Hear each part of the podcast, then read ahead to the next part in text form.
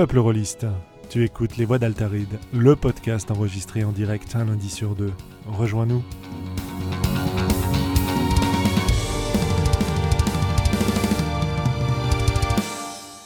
Voilà, nous sommes en direct euh, pour le numéro 32 des Voix d'Altaride. Ce soir, on va jouer avec le temps, c'est pour ça que nous sommes en retard de 3 minutes. C'est la technique qui déconne. Mais non, nous faisons une ellipse temporelle. C'est ça, nous avons une ellipse temporelle. Revenons euh... trois minutes en arrière et soyons Voilà, voilà. Donc, donc, donc, donc, euh, ben, salut à tous nos auditeurs euh, fidèles et, et, et, et, infidèles d'ailleurs. Et salut euh, aussi à, à tous, tous nos, nos camarades sur le chat.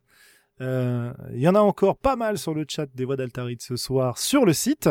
Et alors, si j'ai bien compris la façon dont fonctionnaient les, nouveaux euh, Hangouts en direct de, euh, de Google, nous devrions avoir aussi un chat qui est présent sur Google Direct. Donc là, je l'ouvre pour vérifier. C'est ça. Il y a, y, a, y a pas de message pour l'instant, évidemment mais si c'est un truc qui marche, on pourra éventuellement utiliser celui-là.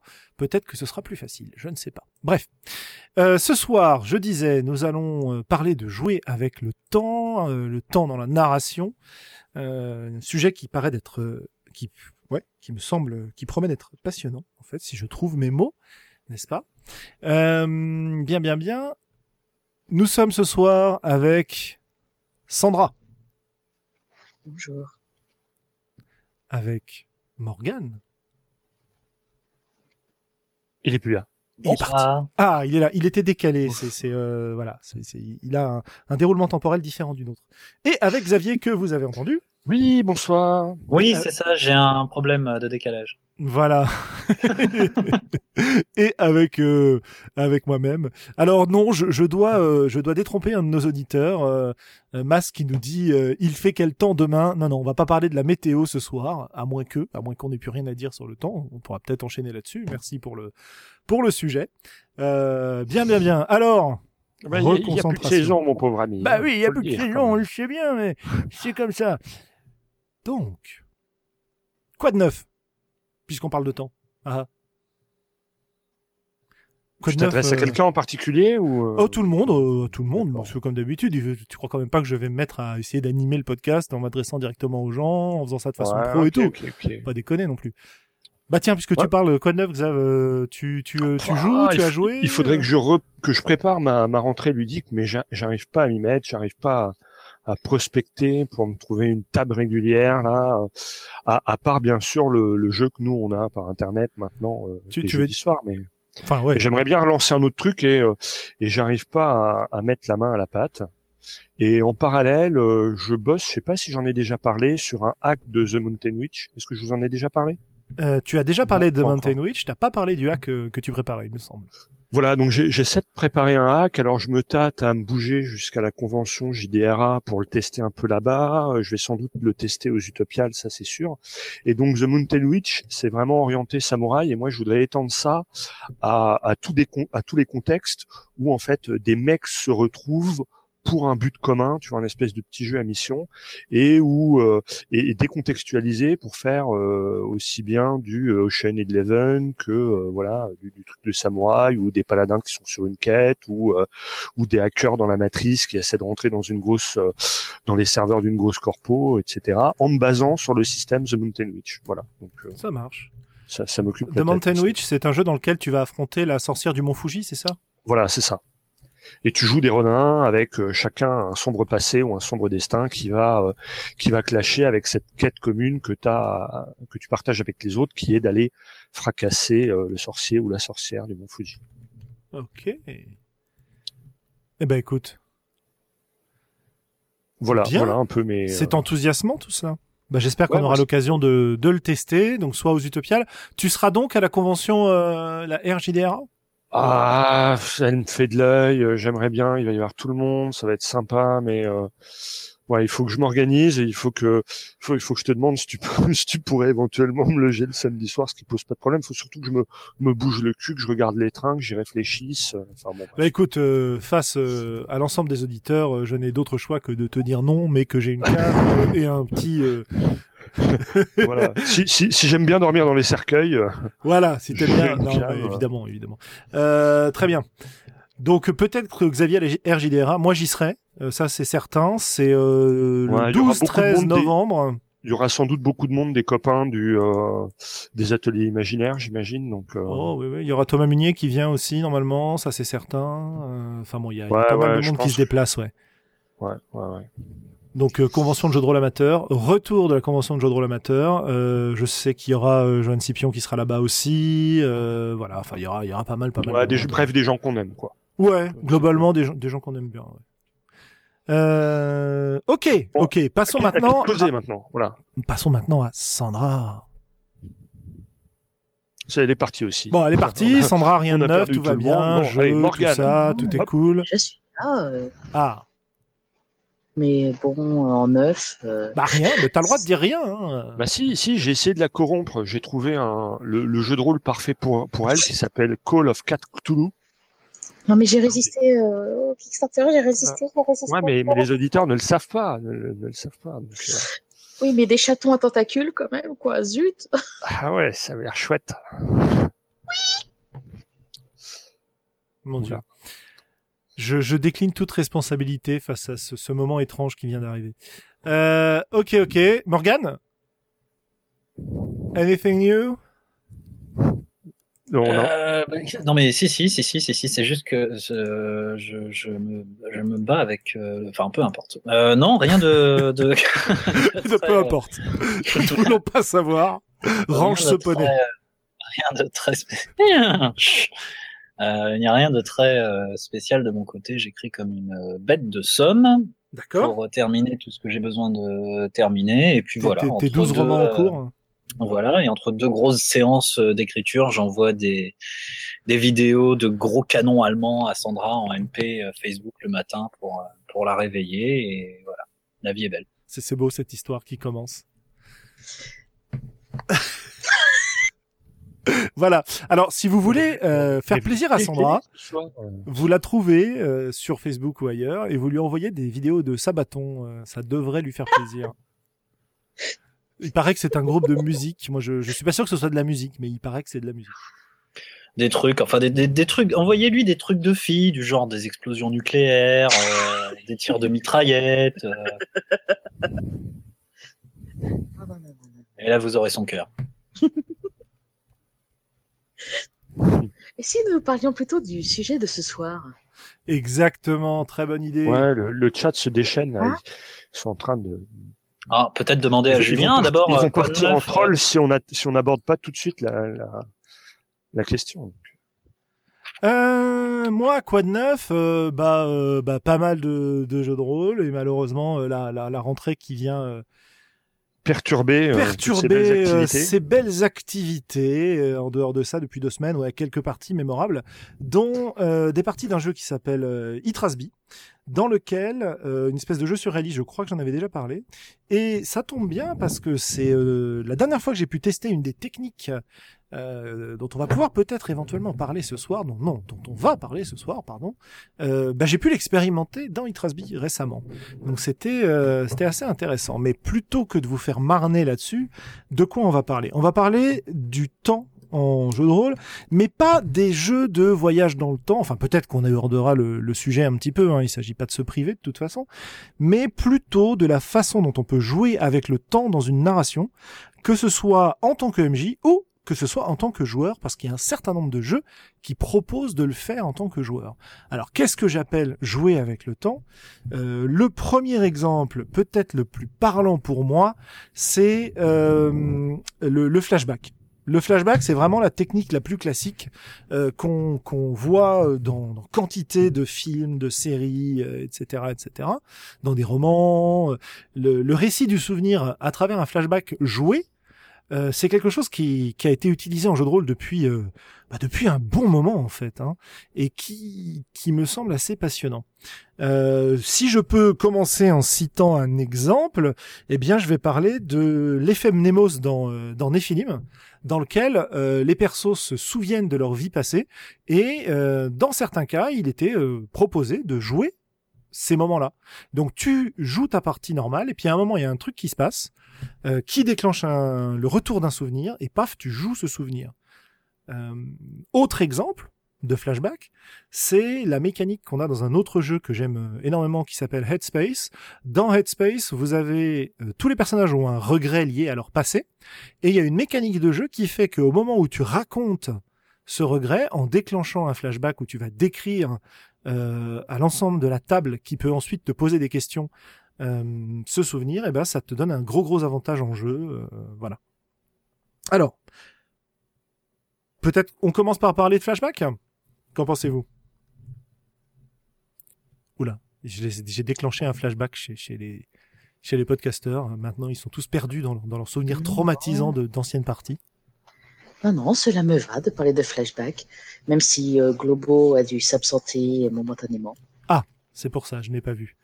Moi, je suis euh, en train d'essayer de comprendre ce qu'est en train de nous dire quelqu'un sur le chat, euh, parce que je, je piche pas. Mais c'est. À quel, à quel niveau, dis-moi? Je sais pas, quelqu'un sur le chat de YouTube qui nous dit Salut, je vous ferai un débrief sur la consommation en termes de données pour celles qui vous écoutent avec un forfait téléphonique. Ah bah oui, oui, oui, carrément. J'ai rien, j'ai rien pigé. Euh... Beaucoup de forfaits maintenant incluent le streaming sur YouTube. Ah. Donc, euh, pour beaucoup de forfaits, cela devrait être bien. Ok, ok. Euh, bah écoutez, ça c'est de, de, la technique qu'on verra un peu plus tard, parce que c'est vrai que je suis un peu, je dois vous l'avouer, euh, chers auditeurs, je suis un petit peu paumé avec euh, ces changements techniques là sur euh, sur YouTube, etc. Donc on verra comment on peut arranger un peu tout ça pour rendre les choses plus faciles à suivre. Voilà, voilà.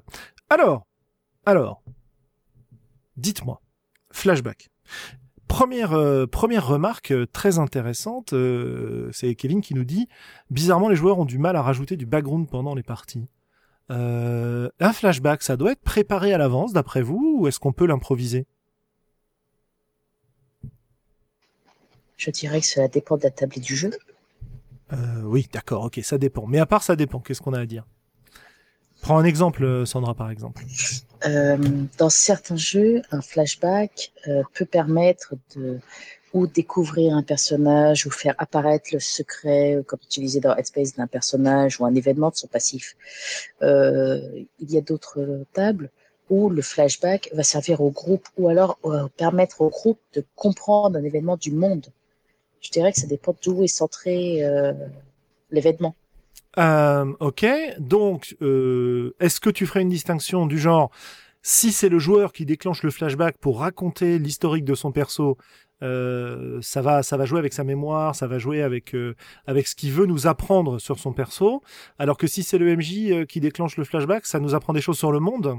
Si on prend une répartition classique des rôles. Hmm, je pense que les joueurs peuvent aussi rajouter des choses dans le monde. D'accord. Après, il faut voir quel est un peu le contrat social autour de la table et à quel point ils sont, euh, entre guillemets, ils peuvent en rajouter. Si c'est un scénario scripté, c'est beaucoup plus dur en tant que joueur de faire un flashback qui va rajouter euh, de la texture au monde qui nous entoure. En fait, peut-être qu'on peut faire un flashback en disant oui, je me souviens de tel PNJ qui a fait euh, ceci, cela, et on, on, peut retourner sur la période où le personnage du joueur connaissait est-ce qu'on fait une différence? Pardon, excuse-moi, fini. Je croyais que tu avais fini. Euh, tu termines ta phrase, Sandra, pardon. Je l'ai terminé. D'accord. Excuse-moi, je suis un peu euh, à fond là. Euh, est-ce que euh, est-ce que le flashback c'est la même chose que le récit d'un souvenir en roleplay par le perso? Exemple, je, je, on joue des, on joue un groupe d'aventuriers dans la taverne avant d'arriver dans le donjon, n'est-ce pas? Et puis euh, on se raconte on se raconte le, le, dernier, euh, la dernière expédition qu'on a faite. Par exemple, ces moments où au début de chaque partie, on dit Sandra résumé. Est-ce que ça, est-ce que ça, euh, c'est-à-dire le, récit d'un souvenir en incarnation du personnage, au moment où vraiment c'est les personnages qui parlent par notre bouche, c'est la même chose que un flashback où en général, euh, ben on va plutôt être amené à jouer le flashback, c'est-à-dire on décale la perspective dans le temps et on se déplace intégralement vers un, moment du passé. Ah, mais pour ma part. Merci Kev pour le savoir Donc, euh, non, pour ma part, euh, un flashback et c'est objectif. Tandis que faire incarner son personnage, c'est subjectif. Comme je, lorsque je résume la partie, je résume selon le point de vue de mon personnage, selon les souvenirs qu'il en a. C'est euh, tandis que lorsqu'on fait un flashback, ce sont des faits, même si on peut, on découvre, on est à la scène, c'est vraiment un décalage temporel euh, du groupe.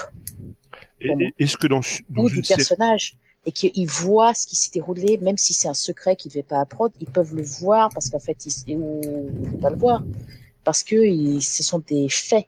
C'est ce qui s'est passé dans le passé. Euh... Bah, un flashback aussi, ça s'est passé dans le passé.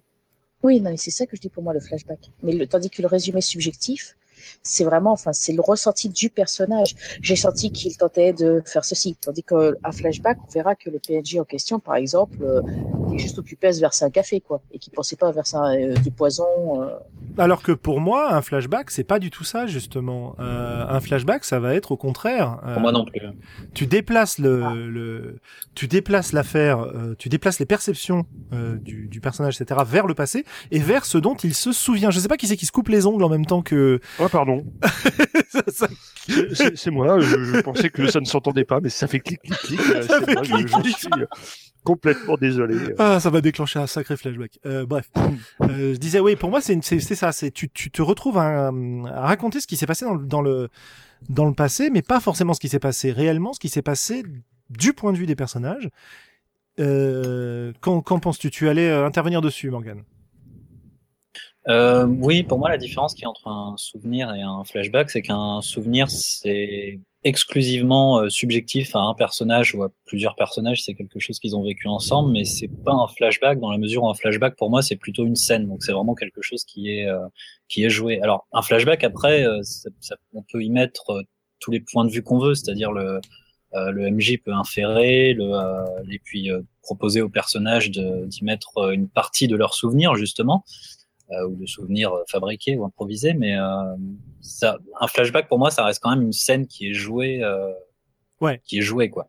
Et sur le côté euh, objectif du flashback, parce que finalement, ce que Sandra nous présentait, c'était presque un voyage ah. temporel, quoi. Ah, je me suis mal exprimé dans ce cas. Ah bon? Par côté objectif, je veux dire qu'en fait, ce qu'on fera dans le flashback, ça deviendra réel ah, c'est complètement deviendront. Donc c'est vraiment des faits qui nous sont présentés puisque c'est le groupe de joueurs qui va pouvoir peut-être euh, ou influer ou autre. Mais ce que les joueurs mettront en place, ce sera la nouvelle entre guillemets euh, réalité. Ah, ça, je veux dire par objectif. C'est tandis que c'est pas le subjectif de mon personnage paranoïaque se souvient de telle scène ou l'interprète comme ça. Si ou là, c'est un, là, c'est un souvenir dans ce cas-là, effectivement. D'accord. donc toi, tu, tu euh, veux utiliser. Je me suis mal exprimé. Ouais, tu veux utiliser le flashback pour euh, pour figer, euh, comme on nous dit dans le dans le chat, pour figer des éléments, c'est-à-dire que tu vas jouer une scène du passé pour que tout le monde sache ce qui s'est passé à ce moment-là, et tout le monde considérera que ce qui s'est passé, c'est ce qu'on a joué pendant le flashback. C'est ça? C'est cela. Ok. Euh, euh, ouais, ouais, ouais, ça me paraît intéressant. Je pense que c'est utilisé souvent comme ça. Euh, Qu'est-ce que ça permet Enfin, je j'y reviendrai peut-être tout à l'heure parce que j'ai, euh, il y a un truc que j'aimerais bien tester que j'ai pas encore testé en, jeu de rôle à propos des flashbacks, c'est faire des flashbacks sur des faux souvenirs. Mais euh, on en rediscutera peut-être tout à l'heure. Pour l'instant, j'aimerais bien savoir à quoi ça sert un flashback, à part enrichir l'histoire, ou plutôt comment on peut s'en servir pour enrichir l'expérience de jeu. Euh, peut-être que, bah, euh, tiens, euh, Xavier. Oui. Tu citais l'utilisation du flashback par Thomas Munier dans ses jeux à forte composante morale. Ouais, moi j'en ai beaucoup discuté avec lui et, et, et c'est un truc que j'arrive pas à faire, donc ça me fascine vraiment la manière dont, dont Thomas l'utilise. Il faudrait que j'aille jouer un peu avec lui d'ailleurs. Peut-être qu'aux Utopiales, je vais prendre le temps de d'aller à sa table et de voir comment il fait, parce qu'en fait, il, il ancre euh, l'émotion des joueurs et de leurs personnages au moment où il a besoin, en leur faisant vivre un, flashback qui justifie de cette émotion. C'est-à-dire que quand il, quand il propose un choix moral à un joueur, euh, pour que ce choix moral ait du sens à lui, eh bien, il va faire vivre un, un flashback euh, pour que concrètement, euh, ça ait une, enfin, ce choix moral ait une existence dans la fiction et dans le et à la table c'est pas juste euh, est-ce que tu préfères euh, sacrifier euh, la femme de ta vie ou ta maman? C'est, il va jouer une scène avec la maman, il va jouer une scène avec la femme de sa de, de sa vie, et puis après, tu pourras vraiment faire un choix moral puisque pendant 5 ou 10 minutes, tu auras, auras joué des moments de, de, de partage et, et de convivialité et de chaleur humaine avec l'une et l'autre, tu vois. Et donc ça, ça ancre le choix moral dans une réalité. C'est plus un choix hors sol. Pourquoi? Parce qu'on est revenu dans le passé et on l'a joué. C'est ça, ouais. Tu donnes une importance euh, à des à des personnages, à des PNJ ou à des faits. Ouais, ouais, ouais c'est ça. Qui n'en avaient pas parce que c'est des trucs que tu peux avoir euh, improvisé sur le moment, quoi. Voilà, qui n'étaient pas spécialement prévus. Et c'est la nécessité du choix moral dans son jeu qui fait qu'il faut donner du poids tout d'un coup à certains PNJ ou à certaines situations. Et pour leur donner du poids, eh bien, il va faire une petite scène de 10 minutes, un quart d'heure, où on va faire un flashback et où on va, euh, on va jouer ça. Enfin, c'est ce que j'en ai compris, moi. Hein, je veux dire. Mhm que, oh, bah, que, Thomas m'arrête si euh, si je raconte des conneries. Oh, je pense qu'il compléterait plutôt que que t'arrêter. Mais euh, euh, oui, alors ça, ce serait un flashback euh, contrôlé par le MJ quelque part. Moi, j'aime bien l'idée aussi de pouvoir utiliser un flashback pour expliquer une décision que qu'un personnage va prendre. Euh, par exemple. Mais comment, dans, dans ce cas-là, comment t'impliques les autres joueurs aussi? Oh, bah, t'as plusieurs méthodes. Alors, oui, alors ça, c'est une bonne question aussi. Est-ce qu'un flashback... Comment dans un euh, flash, ouais, quand, quand tu fais un flashback avec un focus sur un, personnage, comment tu impliques les autres joueurs à la table? Alors, est-ce que déjà, première, alors, il y a une grosse différence, il y a un truc très important dans ce que tu viens de dire. Comment t'impliques les autres joueurs? Impliquer les autres joueurs, c'est pas impliquer les autres personnages, déjà. Oui, oui, on est bien d'accord. Hein? Comment t'impliques les autres joueurs? Bah, euh, tu leur, tu leur confies des rôles, par exemple.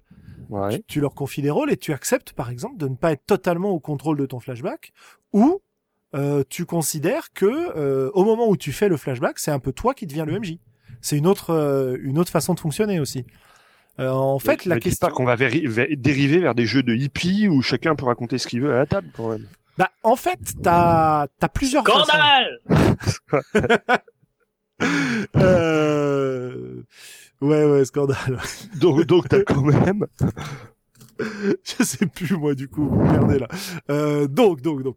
En fait, euh, l'idée c'est que, pour moi, à partir du moment où il veut jouer un flashback, un joueur il a le choix, soit si à la table il peut vraiment déclencher un flashback, un flashback, bah, de pouvoir faire jouer la scène, euh, soit le jeu ne le permet pas vraiment et il va se contenter de raconter un souvenir. Maintenant, tu peux, euh, tu, peux te, te marrer euh, à faire, comment dire, tu peux te marrer à mêler un peu les deux, à faire un souvenir qui en fait est un flashback où tu demandes leur avis aux autres. Dans un jeu classique où t'as pas ce genre de mécanique, euh, rien ne t'empêche, parce que c'est justement le, le principe de ces jeux-là, d'aller voir le MJ avant la partie et, de lui, lui proposer, tiens, est-ce qu'on jouerait pas un flashback? Je veux dire, je compte pas le nombre de parties euh, entre guillemets tradis où on a utilisé des techniques de ce style-là, soit pour dire tiens on va commencer en flashback dans le souvenir d'un des persos parce que à chaque partie par exemple, il y avait euh, une campagne où à chaque partie, on commençait par un espèce de pré-générique où on allait voir ce qui se passait pour un personnage en, particulier dans son passé. Et donc, le MJ nous disait voilà, euh, toi tu joues ça, toi tu joues ça, toi tu joues ça, et euh, et on balançait le truc pendant je sais pas 5-10 minutes au début de chaque partie histoire de se mettre dans le dans le bain. ou alors des parties où un joueur disait oh bah je joue pas mon personnage euh, normal ce soir parce que le MJ avait besoin d'un PNJ. Enfin bon, tu vois, il y a des tas de tas de de, de possibilités euh, intéressantes dans les jeux tradis euh, aussi, y compris celle de faire des flashbacks, à condition d'en parler avant. Il y a, y, a, y a une tout un fil de discussion là sur le chat qui est super passionnant. Ouais. Euh, et euh, hein, notamment, euh, il y, a, y a Ditral qui demande mais est-ce qu'on peut est-ce qu'on peut faire un flashback sur un événement dont on connaît la fin sans être chiant? Ah, ouais, Et du coup, il y a, y a plein de gens qui répondent.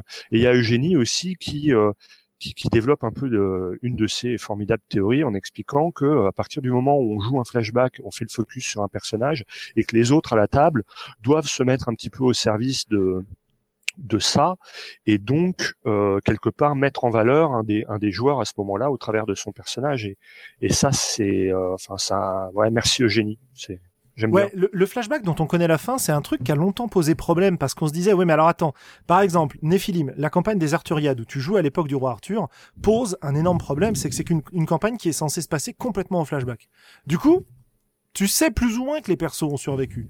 Alors comme dans des films, tu as tendance à perdre tes souvenirs, etc. C'est, bon, voilà, le, ça, ça, marchait quand même à peu près. Euh, mais effectivement, ça, ça a longtemps été un problème. Bah, souvent, euh, souvent, euh, bah, c'est pas grave. On sait que ça va se terminer euh, d'une certaine manière, mais on sait pas comment ça va se dérouler. Et souvent, dans comment ce ça s'est passé et, quelles répercussions ça aura aujourd'hui. Exactement. Notamment, il y a un truc qui était qui était assez sympa, qui est un peu dérivé de ce que fait de ce que fait Thomas, alors euh, euh, enfin pas dérivé, mais qui est proche de ce que fait Thomas, c'est par exemple tu rencontres un PNJ, paf, tu joues un flashback pour voir qu'est-ce que tu sais sur lui et comment ça s'est passé ta première rencontre avec lui si c'est pas la première. Ça nous renvoie pour renvoyer aussi un petit peu sur des euh, sur des remarques qu'on nous a fait sur le chat, mais alors sur le chat de YouTube cette fois, euh, c'est Fabriceau qui nous dit euh, dans les dans les jeux type Apocalypse World, on fait constamment des mini flashbacks, par exemple comment t'as connu un tel, explique-moi pourquoi tu lui en veux ou pourquoi il t'en veut, etc., etc. Donc tu es pas forcé de le faire simplement en description, tu peux le faire en, en termes de flashback. On a aussi Jérôme qui nous parle de sang chaos. Et, euh, et, il nous dit que euh, le flashback permet de, raconter comment une scène précédente non racontée nous a permis de nous préparer d'une certaine façon. Mmh, euh, mmh. alors moi je connais pas Sens, hein, j'ai pas joué, enfin j'ai lu pas mal de choses et j'ai entendu pas mal de choses sur le sujet, mais apparemment c'est un jeu, Maxime le disait aussi, qui permet de, pas mal jouer avec ces, ces thématiques-là. Je ne sais pas exactement. On connaît la fin pour revenir sur le sujet dans un flashback, mais on ne sait pas forcément comment ça s'est passé, ce que ça nous apporte. Moi, j'aimerais bien, j'aimerais bien que euh, que Morgan euh, nous dise un peu comment lui, il va utiliser le flashback dans un récit euh, type romanesque. pour voir si ça se rapproche de ce qu'on fait en jeu de rôle et s'il y a des idées à piquer dans ce domaine-là. Jamais. ok, d'accord, très bien. flashback. Non, pardon. Euh, c'est pas, pas, tout à fait vrai. c'est plus cinématographique, j'ai l'impression, le flashback que littéraire.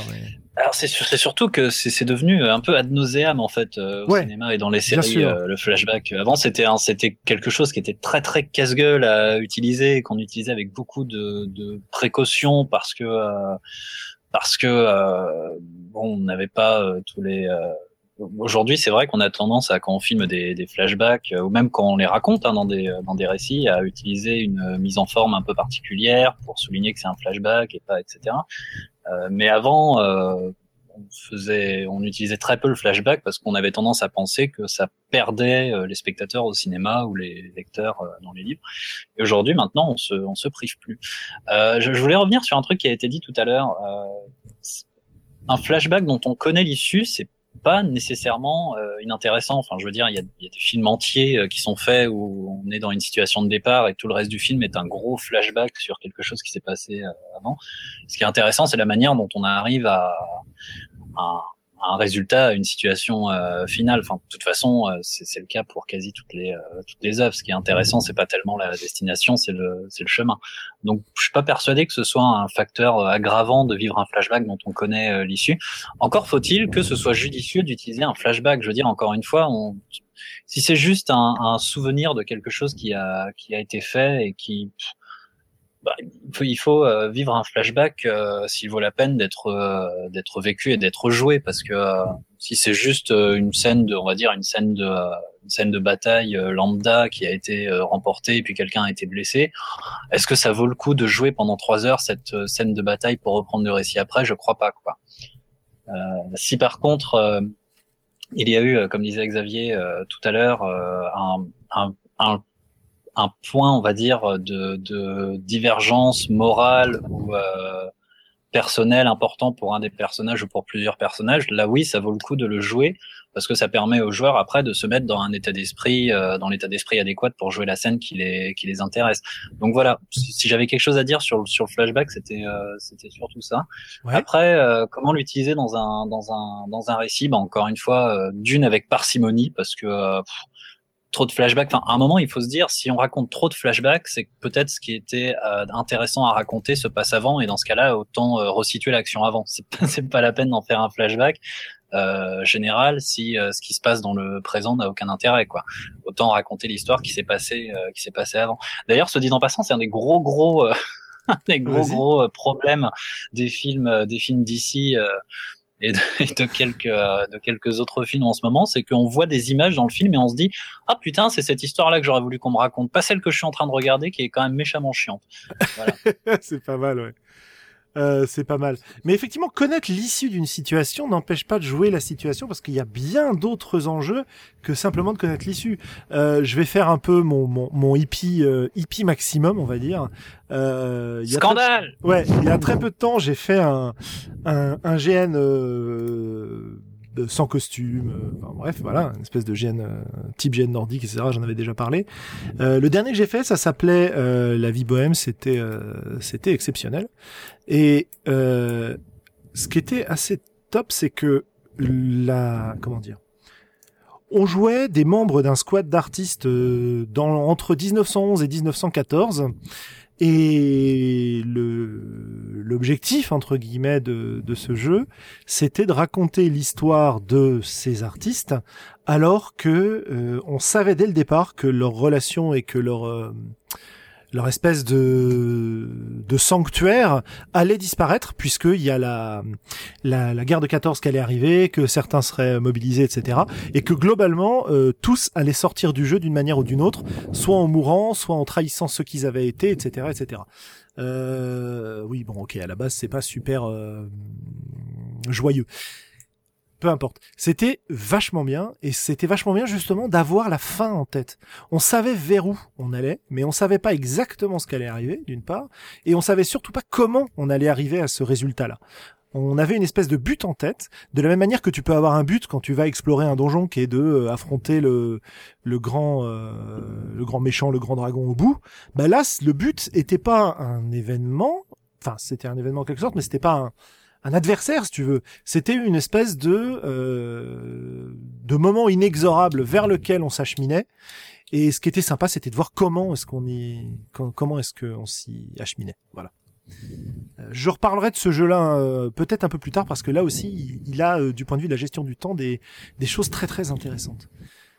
Sandra, des choses à dire sur le flashback? Oui, sur le flashback, on connaît certes la fin, mais ce que j'aime énormément dans le flashback, c'est qu'on peut jouer pour avoir d'autres points de vue. Pour euh, nous, on a, si nos personnages ont vécu la scène ou autre, on connaît une fin, on connaît euh, un point de vue, mais dans le flashback, on peut découvrir d'autres points de vue, d'autres euh, pas forcément de nos personnages, mais peut-être euh, d'autres euh, des PNJ, euh, d'autres intérêts mis en jeu. Et on peut après choisir de jouer sur ces intérêts, sur ces envies, sur ces ramifications lorsqu'on retourne à la période temporelle. Ou alors on peut découvrir que une autre réalité, une autre vérité, pas force, ou simplement remettre en cause notre vérité ça, ça me, fait penser à un découpage qui a été choisi dans plusieurs films qui sont racontés autour du point de vue euh, de plusieurs euh, personnages mhm. et où on se fait interroger sur euh, qu'est-ce que c'est que la, la vérité. Je pense à un vieux film japonais, donc oui, j'aime bien les films japonais, qui est Rashomon. Rashomon Scandale Non, pardon. qui en fait, c'est un samouraï a été assassiné et on tente de savoir ce qui s'est passé. Et on a euh, plusieurs points de vue. On a l'histoire du bandit, on a la femme du samouraï, euh, le samouraï, je crois, euh, le coupeur de bois et le prêtre. Et tous racontent leur point de vue sur qu'est-ce qui s'est passé. Et ça, c'est quelque chose. En passant, c'est même pas propre à, à, Rashomon. Je veux dire, tous les films de Kurosawa sont très, euh, sont, sont tous autour de cette, de cette idée des différents points de vue, mais. Euh... mais je pense à Rashomon parce que c'est vraiment un qui a mis, euh, qui a vraiment joué énormément dessus. Mmh, c'est vrai. Et sur le cinéma occidental d'ailleurs. Oui. Bah, je crois que Vantage Point, si je dis pas de bêtises, de 2008, lui, euh, joue sur ça, où un président des États-Unis se, manque de se faire assassiner, et on suit différents personnages avec euh, Sigourney Weaver euh, et Matthew Fox, je crois, sur leur point de vue, leur requête. C'est quelque chose que j'apprécie de flashback, de pouvoir découvrir d'autres points de vue, de pouvoir découvrir une autre direction de l'histoire, d'autres intérêts, d'autres envies, pour pouvoir pour pouvoir faire rebondir l'histoire, pour pouvoir faire, euh, pour pouvoir faire changer de, le, en tant que MJ, pour pouvoir aussi manipuler ses joueurs, pour pouvoir les faire changer de direction ou autre. manipuler ses joueurs, comme c'est intéressant. Moi, moi, ce que ce que je trouve intéressant. Bah, oh, vous vous rendez pas compte que euh, vous aviez, en fait, euh, vous le saviez pas, mais jusque là, vous avez bossé pour le grand méchant. Voilà, merci. Oui, merci. c'est ça. là, là, par contre, ce que tu dis, Sandra, du coup, c'est ce que tu impliques quelque part, c'est que euh, pour apporter un autre éclairage, on va dire, sur une euh, sur, une scène, sur quelque chose, ça veut dire que c'est le MJ qui infère dans le dans le jeu. Est-ce qu'on peut, euh, d'après toi, amener les joueurs eux-mêmes à adopter un autre euh, un autre point de vue sur sur une scène dans un flashback ou... Pour moi, je pense que l'MJ n'affaire pas tant qu'il il soumet ou il suggère une voix. Et si les joueurs sont, bah, sont des joueurs comme les trois quarts des joueurs, c'est euh, quand on leur agite une clochette euh, sous le nez, euh, les joueurs ont tendance à faire du Hum, bonjour, qu'est-ce qu'il y a par là? Ou alors un gros bouton rouge sur lequel faut pas appuyer. ils vont appuyer. Donc les joueurs souvent vont être eux-mêmes le grand moteur du flashback. Tu vois, C'était une intervention de Sandra Pavlov. qui donne des XP à chaque fois qu'elle achète une cloche. Euh... Ouais, mais Non, non, c'est- moi, là les miens, euh, je mets des panneaux du genre allez par là pour être sûr qu'ils vont pas aller dans cette direction.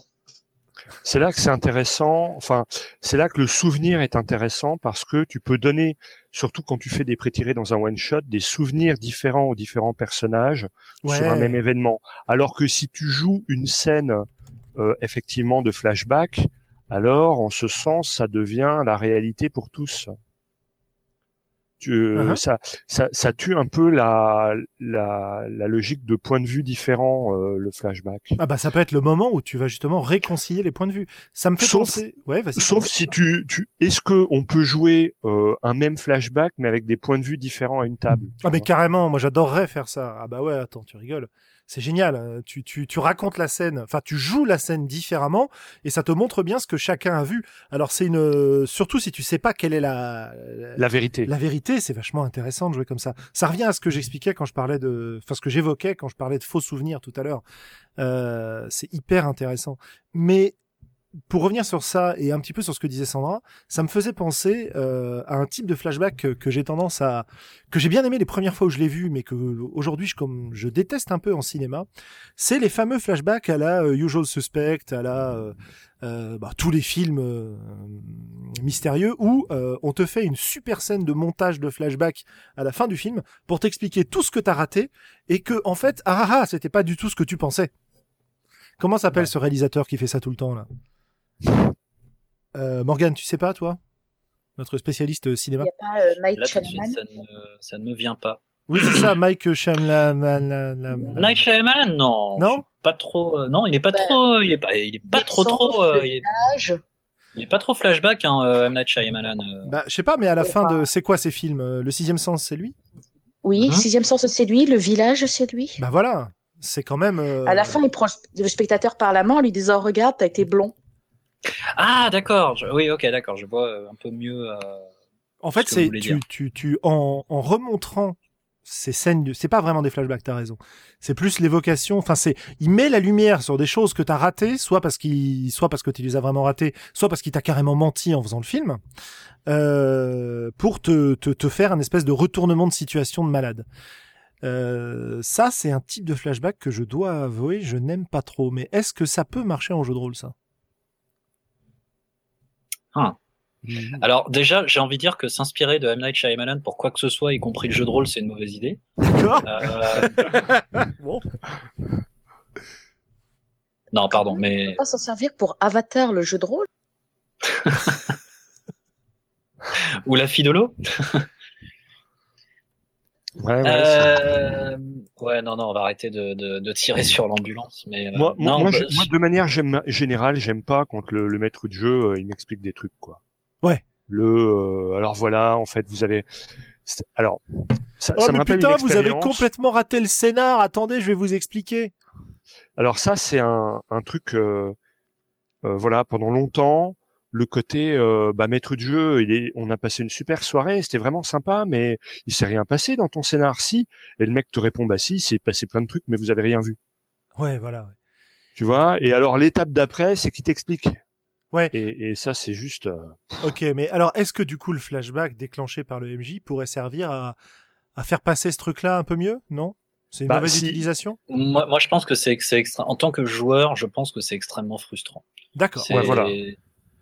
Juste, c'est peut-être pas forcément une, mauvaise chose. Enfin, et encore, euh, j'ai envie de dire, euh, enfin, Night Shyamalan dans ses premiers films, faut quand même lui, lui rendre. Euh, enfin, il avait un vrai génie cinématographique et il était, il était extrêmement blindé dans son dans son écriture. Alors plus visuel que de scénario, mais il était quand même extrêmement extrêmement rigoureux.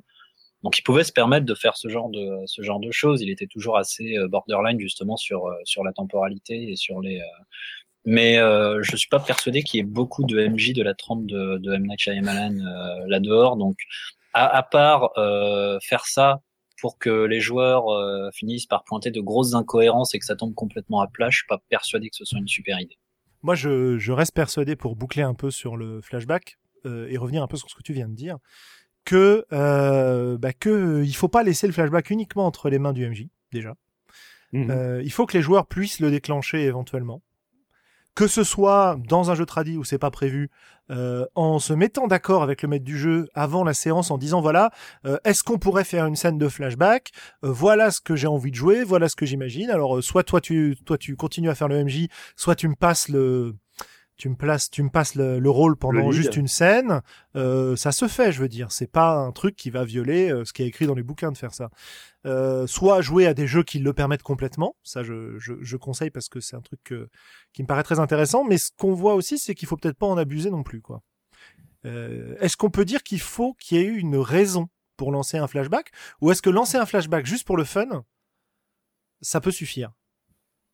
Moi, je trouve que bah, hein. C'est pas une raison, c'est un enjeu. Et le fun, un ça enjeu. peut être ah, un, enjeu, d'accord, c'est différent. Et le fun, le fun, ça peut être un enjeu. Ça peut valoir le coup de dire à un moment, bah euh, là, euh, les personnages arrivent dans, dans, dans, on va dire, une dynamique un peu euh, sombre, un peu machin. Ça peut être utile de lancer un flashback qui sont un petit peu, un petit peu drôle pour pour leur permettre bah, de relativiser en tant que joueurs sur les décisions qu'ils vont prendre et en même temps bah, de les divertir un petit peu, quoi, qu'ils aient une bonne franche rigolade pendant. la tu veux dire quand tes joueurs viennent de, de visiter un supermarché envahi par des zombies qui se sont fait courser, qui sont blessés, qu'ils ont réussi à récupérer trois pauvres boîtes de conserve tu leur fais un super flashback quand ils étaient euh, en train de visiter ce supermarché-là avec leur famille qui depuis s'est fait zombifier, euh, où ils étaient super contents parce qu'ils préparaient un barbecue, et paf, scène d'après, euh, tu reviens dans l'univers zombie et euh, c'est leur c'est leur grand-mère qui était là au barbecue, qui est zombifiée, qui les attaque, c'est ça? C'est sublime. Mais, tu vois, moi, je, dans, les idées que ça me donne, tout ça, il y a aussi le fait de, euh, de les, joueurs arrivent quelque part où ils sont censés déjà avoir été et tu vas jouer le moment où ils ont quitté la dernière fois. C'est-à-dire que toi tu sais pas forcément euh, ce qui s'est passé, mais tu veux voir comment ils ont quitté cet endroit-là. Et donc tu joues la, la, scène où ils se barrent tous de cet endroit-là. Et là ils sont obligés d'y retourner. Et donc forcément il y avait des euh, ils ont laissé des choses en plan à l'époque et ils reviennent et peut-être que la, la, la, situation a évolué sur place, mais en tout cas, les gens sur place, ils vont se souvenir d'eux et, eux et les joueurs vont se souvenir de cette situation passée. Et, euh, et, et, ça, ça peut être de l'impro et c'est rigolo aussi, tu vois. Est-ce que j'ai été clair? Je suis pas sûr, mais je sais qu'on est. Je pense, je pense que ça va, mais c'est vrai qu'on est un peu hypnotisé par euh, le point de vue de, de Tarabor sur le chat, qui nous explique que les flashbacks ont une fonction, pas une raison ou un enjeu. Euh, et donc c'est assez intéressant de, de voir ça. C'est-à-dire que c'est un outil de, de mise en scène quelque part, un si je comprends bien. Un outil narratif. Euh, ouais, ouais, ouais, c'est vrai, c'est un outil. Donc la question, quand on se pose la question de la fonction, alors pour moi, peut-être pas de la fonction, pardon, de, de l'enjeu du flashback. Euh, pour moi, c'est pas euh, incompatible avec le fait que ce soit plutôt une fonction. L'enjeu pour moi, ce serait quand est-ce que je euh, décide d'utiliser cette fonction-là plutôt qu'une autre en fait. Parce que euh, les, les, choses que tu peux expliquer avec un flashback, tu peux probablement les expliquer avec d'autres méthodes. Et je, me plante peut-être. Je suis pas, je suis pas tellement d'accord pour dire que ça a une fonction. C'est pour ça que je voulais que que, que Tarabor explique un tout petit peu, euh, un, un, tout petit peu plus, parce que pour moi, un flashback, euh, c'est pas un outil narratif, c'est de la narration. Euh, ça participe de la diachronie d'un récit. C'est euh, donc je suis pas pour dire que c'est un outil euh, narratif en soi. Ça veut dire quoi diachronie? Euh, ça veut dire que ça, ça s'intègre dans l'évolution des, des, des, événements du récit, en fait, que ça, que ça fait partie intégrante de la, de la narration. Alors, ce qu'il appelle fonction, juste pour, euh, je, te, je, te, repasse la parole juste après parce que j'ai retrouvé son truc, là il nous donnait l'heure. Ce qu'il appelle fonction, c'est résoudre une énigme, mettre un jour à souvenir, expliquer le passé d'un perso, etc. Clarifier la situation, euh, la situation actuelle, éclairer d'un point de vue particulier, ce genre de choses. Voilà.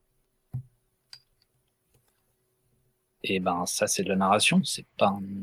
Bah, c'est une fonction au sein de la narration. C'est tu utilises un flashback parce que tu as besoin d'expliquer ces choses-là.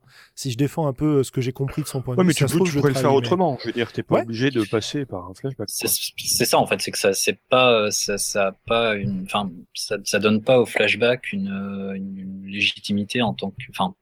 Ouais. Qu'est-ce que le bah, flashback Ouais, mais qu'est-ce que le flashback pourrait permettre euh, de spécifique au flashback en fait. Bah, pour moi, en jeu de rôle, le, le renforcement euh, d'un dilemme moral comme l'utilise Thomas, c'est une très très bonne fonction. Euh, L'enrichissement du background d'un personnage euh, pendant la partie, ça me paraît aussi super intéressant, d'un personnage ou d'un groupe. Hein. Mmh. Euh, tous ces éléments-là me paraissent hyper intéressants, tu vois, des, des... que ce soit une fonction, un enjeu, etc. C'est voilà. J'aimerais juste dire un petit truc moi sur le flashback. Je pense qu'il est important que le flashback, on puisse euh, le avoir un, on puisse interagir avec. Une interactivité. MJ qui euh, le flashback, c'était presque du euh, vous êtes dans une bulle temporelle, vous ne pouvez rien faire, vous ne pouvez vous vous contentez de d'assister. Ah, mais là, c'est de la cinématique, ça. C'est de la cinématique de jeu vidéo, ça. Oui, ce n'est plus du, ce n'est plus du flashback pour moi. Ça, c'est un flashback dans le sens où on revient en arrière, où on peut avoir une explication ou autre, mais vu qu'on n'a aucun impact dessus sur ce qui va se dérouler ou sur ce qui va se passer, ce n'est plus euh, du flashback tel que j'aime le jouer. C'est pour ça qu'existent aussi les flash forwards. Exactement, on va y venir. ou les, ou les prolepses, puisqu'on m'a fait remarquer qu'il fallait employer des termes un peu plus littéraires. Le timelapse Non, prolepse, Ou, analepse, c'est ça. Euh, on peut les employer. Moi, a priori, je les connais pas, donc je suis content de les, découvrir. Euh, c'est comme ta diachronie, voilà, je, je connaissais pas. Euh, ce qui vous donne une, une, idée de l'étendue de ma culture sur le sujet. Euh, le flashback, ouais, ouais, voilà. Pour, pour boucler sur le flashback, euh, à moins que vous ayez encore des choses à dire dessus, je dirais que l'intérêt du flashback en jeu de rôle, c'est que ça se joue. Et donc, bah, et donc que ça va modifier l'histoire, quoi. Que d'une manière ou d'une autre, ça va faire avancer les choses, que ce soit pour connaître le déroulement d'événements dont on ne connaissait pas le déroulement au départ, que ce soit pour donner du poids à certains événements, euh, etc., etc., ou à certaines relations. Hein. Euh, voilà. C'est pour moi c'est euh, c'est ce genre de choses. Flash forward. Alors qu'est-ce que c'est qu'un flash forward ou comment tu dis prolepse, c'est ça? Bah, c'est comme un flashback, sauf que c'est quelque chose qui se déroule dans, euh, dans l'avenir. Et j'en parlais parce que Sandra disait euh, par rapport au fait qu'on était euh, au côté spectateur qu'on pouvait avoir sur un flashback, dans le sens ça s'est passé, on peut rien y changer, alors qu'à contrario, le flash forward, on peut potentiellement changer quelque chose, puisque c'est dans le futur, c'est quelque chose qui ne s'est pas encore produit. Et, euh, et voilà, c'est pour ça que j'aurais tendance à, à, penser exactement ce que tu viens de dire, Julien, c'est-à-dire que euh, le, le, flashback n'a vraiment d'intérêt que s'il est euh, que s'il est joué et que s'il a une incidence sur euh, sur les événements, autant que le que le flash forward d'ailleurs. Euh, on nous dit le flash forward, c'est une prémonition. Ça a toujours été problématique. Les, enfin, moi j'ai toujours eu du mal avec les augures en, en jeu de rôle quand le, joueur hein, dans, dans, des, dans des systèmes où il y a de la magie, où il peut faire des augures, des, des divinations, c'est compliqué de, euh, sauf à faire de l'infodump, de donner euh, quelque chose de, euh, de précis par une augure ou une divination. En fait, c'est super simple. J'ai beaucoup, j'ai beaucoup de mal moi à, le mettre en. Ah bah vas-y, explique-moi. Parce que moi j'ai beaucoup de mal. Et c'est pas la même chose qu'une prémonition. Mais ouais, je... suis assez d'accord avec toi, Morgan. C'est pas la même chose qu'une prémonition. Une prémonition, tu as ce ce côté incertain, ce côté j'ai vu quelque chose euh, qui peut-être est vrai, peut-être n'est pas tout à fait vrai. Euh, on sait pas trop, ça dépend de ta conception de l'avenir. Enfin, il y a plein de trucs euh, différents. Exactement, ça vient, ça vient du latin qui veut dire avertir avant. Enfin, c'est ça. C'est, c'est, pas la même chose que, que quelque chose. Un, un flash forward pour moi, c'est quelque chose qui est assez figé dans, dans, dans l'avenir, qui est assez certain de se, euh, de se produire et très clair. C'est pas on va dire, une, une, menace qu'on a pu percevoir. Alors je vais vous donner, je vais, je vais répondre à Xavier quand je lui disais que ça pouvait être très facile à mettre en place. En fait, ça devient très facile à mettre en place au moment où tu donnes du pouvoir de narration, euh, enfin du pouvoir de décision à tes joueurs. Euh, si tu dis, voilà, vous avez le droit de faire un, un, un flash forward, une prémonition, un machin, et ce que vous dites sera vrai. Nécessairement. Euh, nécessairement. Ben là, ça devient intéressant parce que t'as pas besoin de prévoir les événements. Tu as juste hmm. besoin de... Voilà, c'est chacun qui peut intervenir de ce point de vue-là. Donc c'est pour ça que je dis que ça peut être relativement simple. Euh, bon, voilà, ça c'est une chose. Maintenant, comment est-ce que moi j'ai pu utiliser cette technique-là?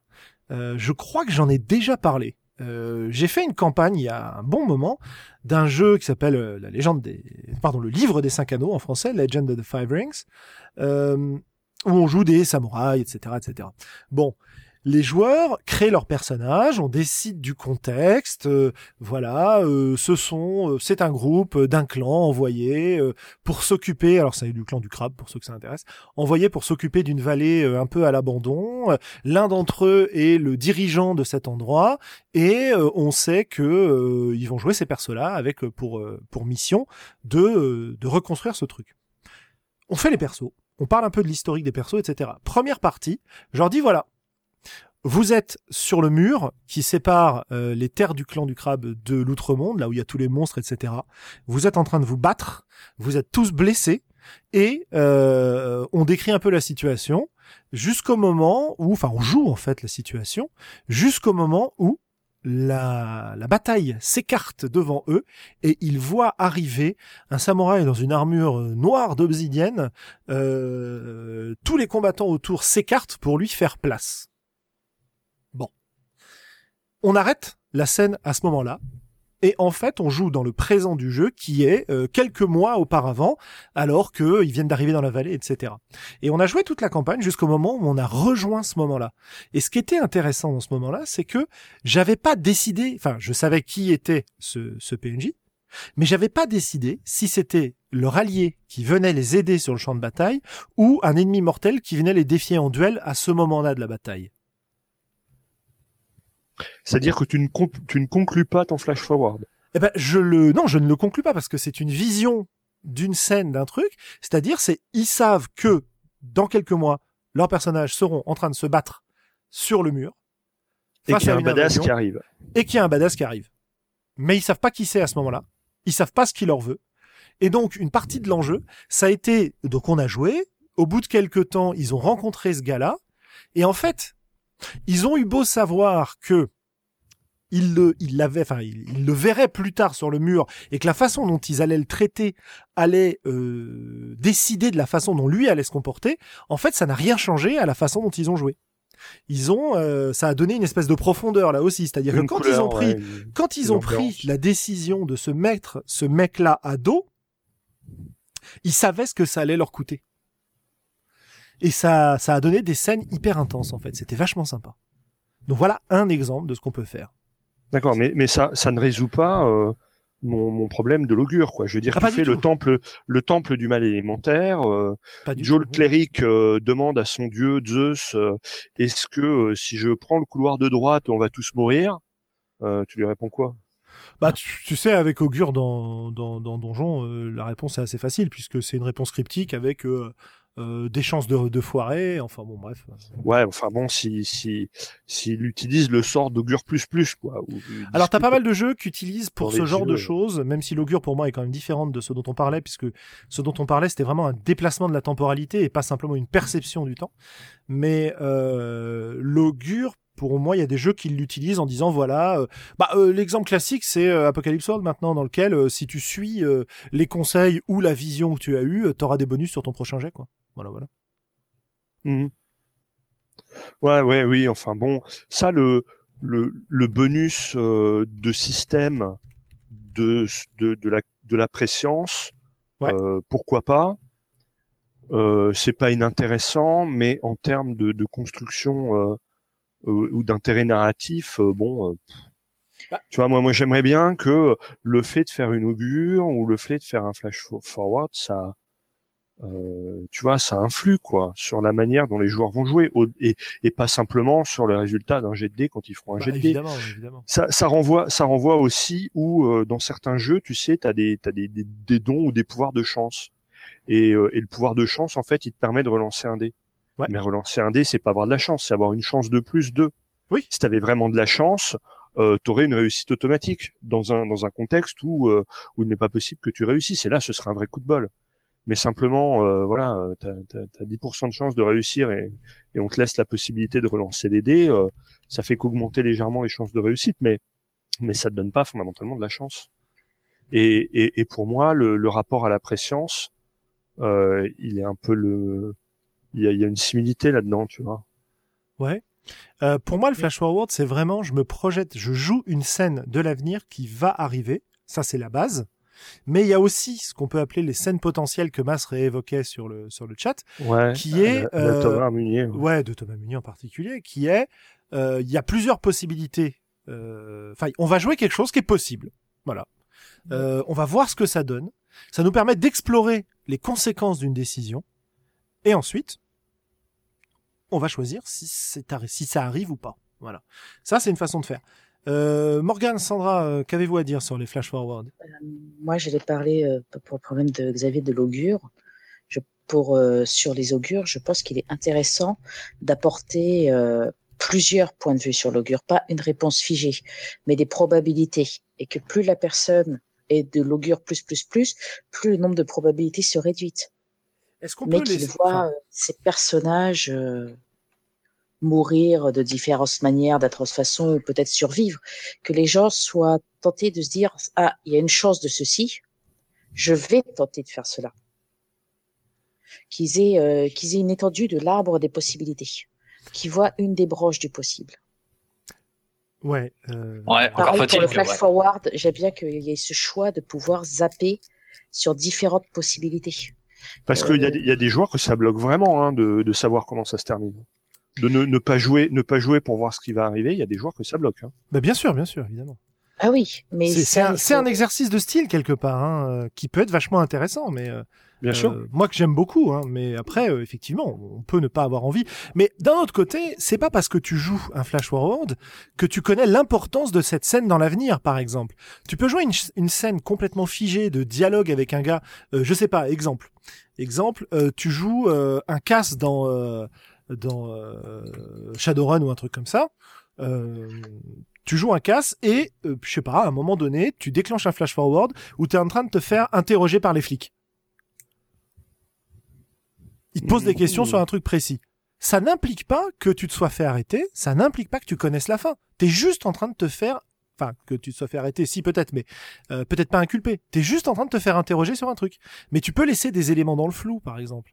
Euh, Est-ce que t'es interrogé parce que t'es un témoin? Est-ce que t'es interrogé parce que t'es un coupable en puissance? Est-ce qu'ils vont réussir à prouver des trucs ou est-ce que t'es en train de les narguer parce qu'en fait tu sais que t'as blindé ton coup et que ils pourront jamais te, dénoncer? Il y, a, y a vachement de trucs intéressants. Hein. Euh, Dans, dans tous les cas, un flash forward, c'est clair que pour ne pas perdre les joueurs en chemin, il faut que ça reste assez, euh, assez vague et assez, Assez euh, libre, libre d'interprétation, on va dire. Ou alors que ce soit une scène très précise qui ne préjuge pas Par du contre- reste de l'histoire. C'est c'est autant, autant je pense qu'il faut que ce soit assez libre d'interprétation et autant il faut quand même que ce soit euh, suffisamment, euh, suffisamment marquant et suffisamment euh, straight to the point pour que euh, pour que les joueurs euh, agissent en conséquence.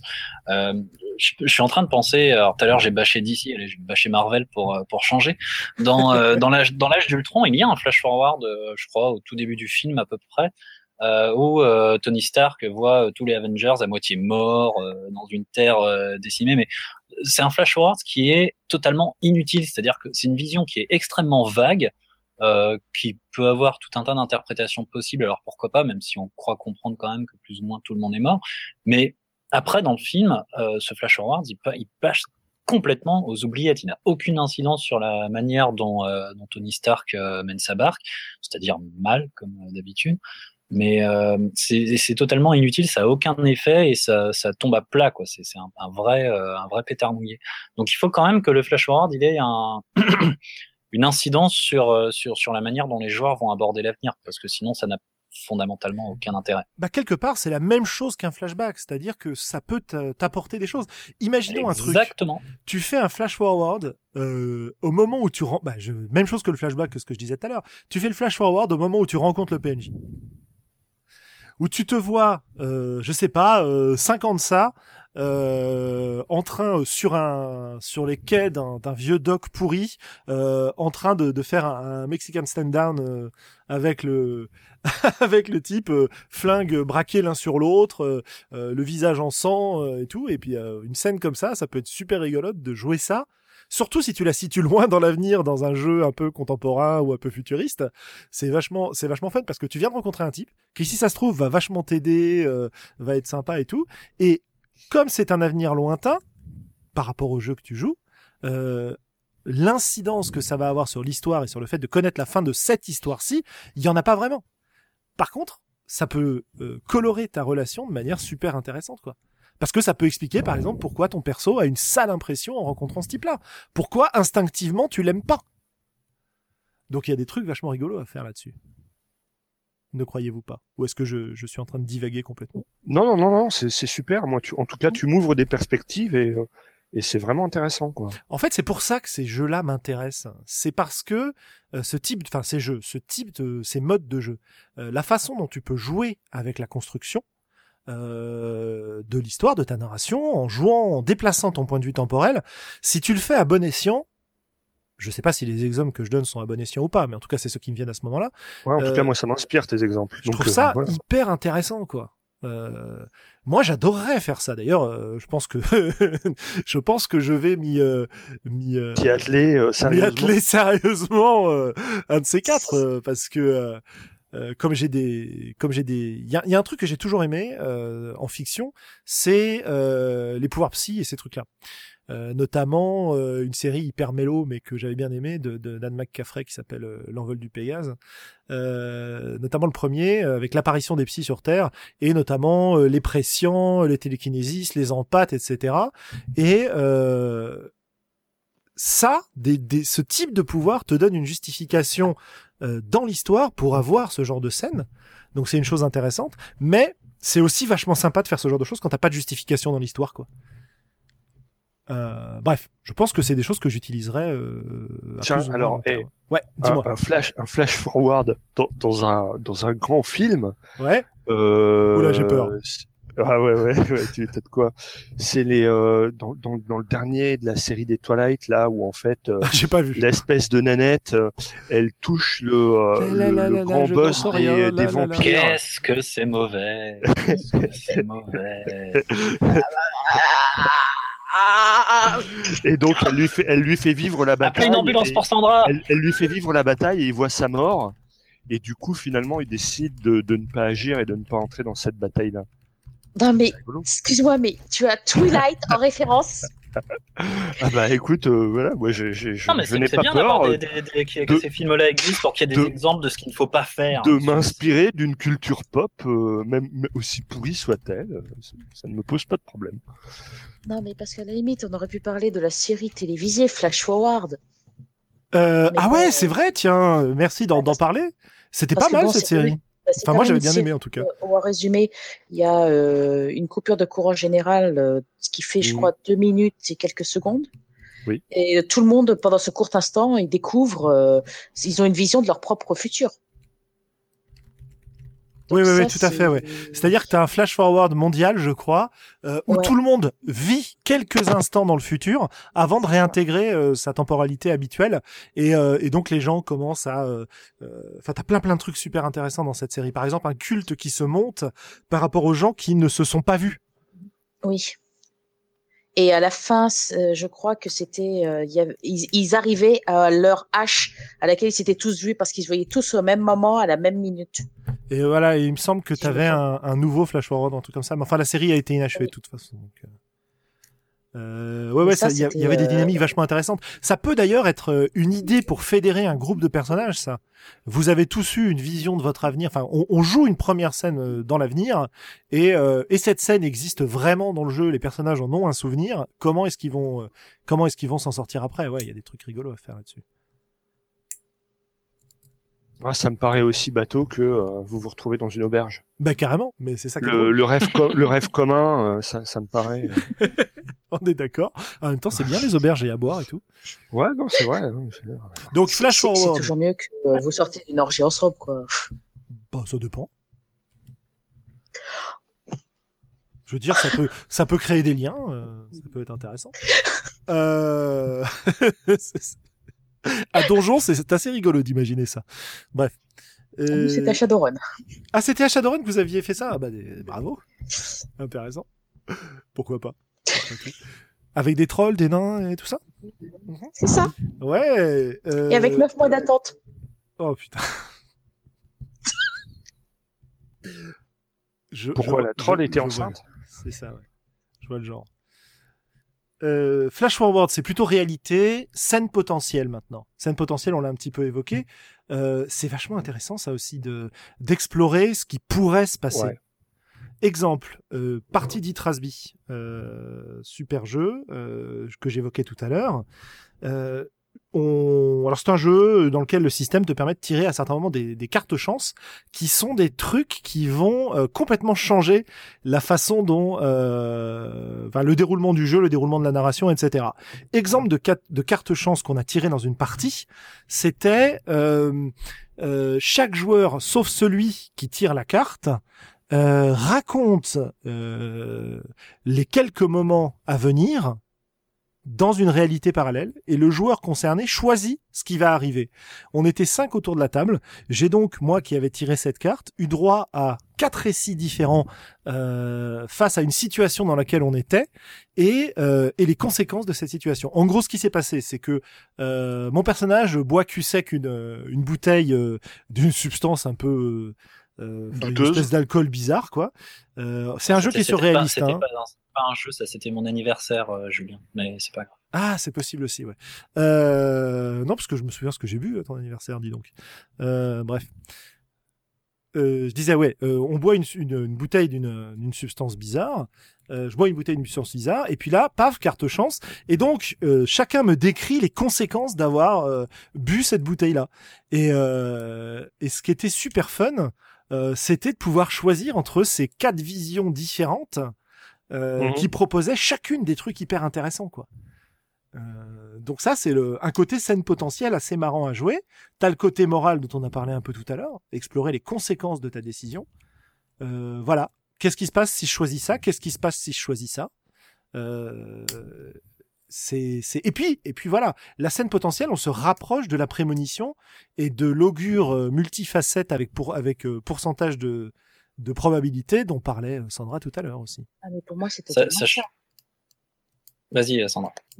Euh, je, vais faire rapide. C'est pour moi, c'est totalement ça. C'est une, sur les augures, ce qui est intéressant à voir, c'est les probabilités. Qu'est-ce qui peut être Et si, c'est le et si.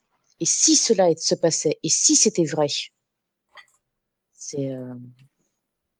Ouais, bien sûr. Voilà. Et tu as le côté, euh, voilà ce qui peut se passer, maintenant on va agir pour que ça n'arrive pas. Ouais. T'as, as, cet aspect-là aussi qui, qui, peut être assez sympa. Bah, t'as tout le, t'as tout le côté Minority Report de ce point de vue-là. Voilà. Si vous ne faites rien, euh, inexorablement, il va se passer ça. Maintenant, vous le savez. Qu'est-ce que, qu'est-ce que vous faites, quoi? On, on peut trouver euh, dans les, les chroniques d'Altari un petit jeu que j'avais, euh, que j'avais fait dans le numéro sur le temps, je pense d'ailleurs, un petit jeu que j'avais fait qui était en fait une, une, un truc sous Fate en fait. C'est tant un jeu qu'une une sorte de scénar sous Fate, euh, dans lequel on joue les membres d'un d'un bureau euh, du gouvernement chargé de euh, d'éviter que des scandales qui pourraient mettre en péril la République ne se produisent. Sachant que c'est un jeu dans lequel tu joues dans les années que je dise pas de bêtises, oh, je sais plus 1880 ou un truc comme ça. Donc euh, il me semble. Et en fait, l'idée du jeu, c'est que le, bureau en question reçoit des informations du même bureau, mais dans les années 40. Donc, euh, tous les scandales historiques qui ont eu lieu, il y a des archives, et tu reçois les informations avec une timeline de ce qui va se passer et de ce que tu dois empêcher. Donc ça fait une espèce de, jeu à mission euh, dans lequel tu sais ce qui devrait se dérouler, et tu dois intervenir dedans de manière discrète pour que ça n'arrive pas. Voilà. donc ça, mmh. c'est une façon de, de, jouer avec un côté euh, euh, scène potentielle. Alors là, c'était pas c'était pas joué, donc c'est pas vraiment une scène potentielle. Mais en tout cas, tu reçois des informations de l'avenir. C'est assez rigolo ce truc-là. Voilà, voilà. Euh, Eugénie nous dit que dans les scènes potentielles, il y a aussi des souvenirs dénaturés ou mensongers. On ne sait pas si c'est vrai euh, ou des personnages ont des souvenirs contradictoires entre eux. Euh, c'est vrai pour le flashback comme pour le flash forward d'ailleurs. Mhm. Ouais. Tout à fait. Ouais, ouais, ouais. C'est pour ça que je parlais des, je parlais des, euh, des, comment s'appelle, des faux souvenirs en fait. Le mmh. côté euh, faux souvenirs, le côté euh, euh, énigmatique, le côté euh, potentiel, ça, ça crée vraiment des choses. Euh, d'ailleurs, d'ailleurs, ce dont je, je parlais de, de, réalité parallèle, de scène potentielle, euh, t'as aussi le côté, enfin, sauf si on a encore des choses à dire sur sur Flash Forward? Moi, je parle, je parle. Moi, moi je, je pense aussi à une discussion que j'avais eue encore une fois avec Thomas Minier sur Odyssea ou dans Odyssea, pour, pour euh, obtenir quelque chose d'important, le joueur est obligé d'avoir d'aller voir les augures qui vont lui annoncer un prix. D'accord. Et donc quelque part, ça fixe l'avenir, mais ça garantit une réussite maintenant. Et mais ça fixe des euh, des emmerdes à venir. Mm-hmm. Tu vois, euh, c'est-à-dire que pour pour réussir aujourd'hui ce que tu veux réussir, euh, les augures t'imposent un prix dans le futur que tu connais à, à l'avance, tu vois. Ouais, ouais, ouais, c'est intéressant ça aussi, tout à fait. Et tu me donneras ton premier nez. Voilà, exactement. ouais, ouais, tout à fait. Ouais. Ça, c'est bah, un ressort assez classique en fait. Euh, Est-ce qu'on refait un petit détour euh, par Morgan pour savoir si tu utilises ça toi euh, en littérature de temps en temps ou si tu as vu utiliser ça? Merde. Non? Tu viens, de, tu viens de renverser ton café, euh, c'est ça? C'était mon, moment Camelot. tu veux Merde. Euh, non, non, non. Euh, le flash forward, euh, alors moi je n'utilise pas spécialement. je l'ai lu, utilisé, mais comme le flashback, hein, c'est très, c'est très casse-gueule et avec beaucoup de, avec beaucoup de, de, de parcimonie ce que, ce que je reproche souvent au flash forward en, en littérature, c'est que euh, c'est qu'en fait il a pas spécialement, il a une incidence dans le récit, euh, mais il n'a pas euh, d'incidence en tant que tel en fait. Euh, le, souvent le, le, flash forward motive simplement une, une histoire qui n'a pas vraiment de motivation à la base et voilà. Donc je suis pas un, un grand un grand fan paradoxalement. C'est pour ça que je pense que je pense que c'est plus intéressant en jeu de rôle en fait. Ouais, parce que tu as un côté euh, méta en fait du flash euh, forward qui va être utilisé pour manipuler euh, ou en tout cas ouais, ou influencer le, le lecteur plutôt que les personnages du récit en fait. Exactement. Comme dans un jeu de rôle, tu es à la fois personnage du récit et spectateur, c'est vrai que ça a une saveur un peu particulière. Bah c'est c'est comme jouer en c'est comme jouer en, en, écoutant les complots des autres à ton encontre, quoi. absolument, absolument. Ça, c'est la notion de transparence euh, dont on pourra reparler, euh, qui, est, qui, est, vraiment intéressante. Euh, Est-ce que quand tu fais un flash forward, tu es forcé de d'arriver à cette scène à un autre moment du jeu? Bah ça, ça dépend comment tu l'as amené ce flash forward. Est-ce que c'est de est-ce que c'est de la préscience Est-ce que c'est euh, une réalité? Est-ce que c'est euh, euh, des des euh, tu vois euh, Est-ce que c'est du, du, du est-ce que c'est juste une vision, du délire? Auquel mm-hmm. cas on n'est pas sûr. Ou est-ce que ou est-ce qu'on joue voilà quelque chose qui inexorablement arrivera? Ça, ça dépend comment tu le mets en scène, tu vois. Absolument, parce que euh, moi j'ai l'impression que les problèmes qu'on a avec l'augure, avec le fast-forward, etc., sont liés au fait que, euh, bah, comme dans l'exemple que j'ai donné euh, au début sur ma campagne de L5R, c'était une scène qu'on allait être amené à rejoindre, si tu veux. Mais j'ai l'impression qu'en fait, en jeu de rôle, si on, si on réfléchit bien, bah, c'est l'exemple du PNJ que tu rencontres et avec lequel tu te retrouves sur les docks dix ans plus tard, ou cinq ans plus tard t'es pas du tout obligé d'aller jusque là en fait. Peut-être que ça éclaire un moment que tu n'auras pas besoin de rejouer plus tard. Peut-être que tu vas, euh, alors je sais pas moi, euh, autre exemple un peu, euh, un peu peut-être un peu sadique, mais ton perso prend une décision et t'explores les conséquences de cette décision non pas sur ton perso, mais sur des gens auxquels tient ton perso, sachant que par exemple le fait d'avoir choisi de faire la mission fait que tu ne seras pas là quand les barbares attaqueront ton village et et réduiront ta famille en esclavage. Ouais, ça c'est c'est l'option des l'exploration des choix moraux. Euh que fait Thomas. C'est ça, ouais. Ouais, ouais. Donc ça, ça nous donne aussi pas mal de liberté finalement, de se dire que, en fait, on va éclairer un moment du futur, mais c'est pas du tout dit que nos personnages, euh, euh, alors nos personnages peuvent y participer, mais c'est pas dit qu'on le jouera à la table ce moment du futur, en fait.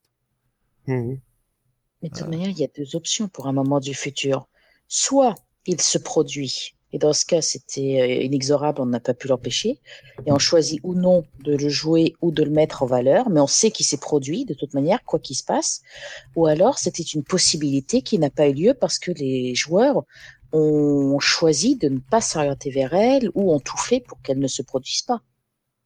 Et puis il y a, y a, quelque chose de sacré dans le jeu de rôle, c'est que le joueur joue son personnage. Est-ce que tu as droit, est-ce que tu as le droit, est-ce que tu t'autorises dans ta campagne ou dans ta partie de, à un moment donné, faire jouer aux joueurs des, des choses qui se passent ailleurs dans le monde, mais qui ne concernent pas, euh, enfin des, des, scènes dans lesquelles leur personnage, il y a, y a, aucun des personnages de la table qui existe, quoi.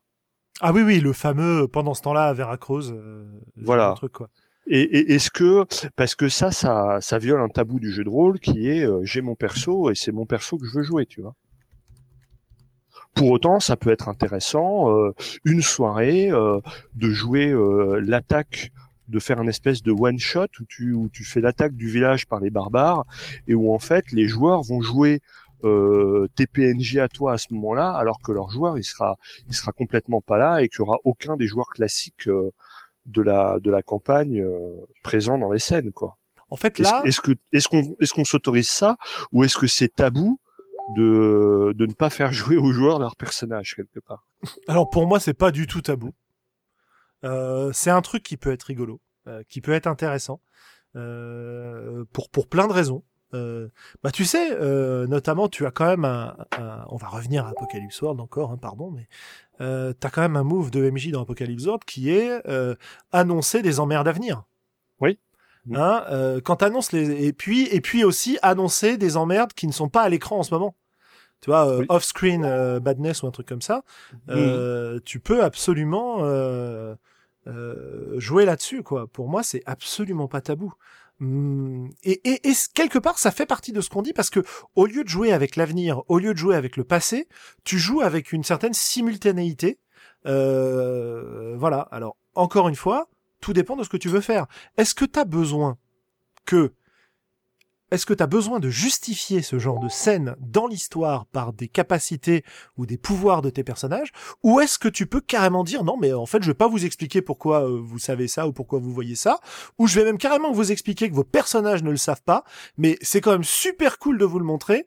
Donc vous joueurs vous le savez, vous pouvez rigoler avec, vous pouvez euh, euh, souffrir avec ce que vous voulez. Vos personnages ne le savent pas, on va jouer avec l'ironie dramatique. Et, et puis peut-être que le sachant en tant que joueur vous allez pouvoir vous débrouiller pour que, euh, en tant que personnage, ça apporte un peu à votre jeu. On revient à l'histoire de la transparence aussi là. Euh, ouais, ouais, ouais, ouais, ça c'est intéressant. Le, changement de point de vue en fait, quelque part. Mmh. Euh, voilà donc pour pour l'essentiel pour moi de ces de ces variations de temporalité.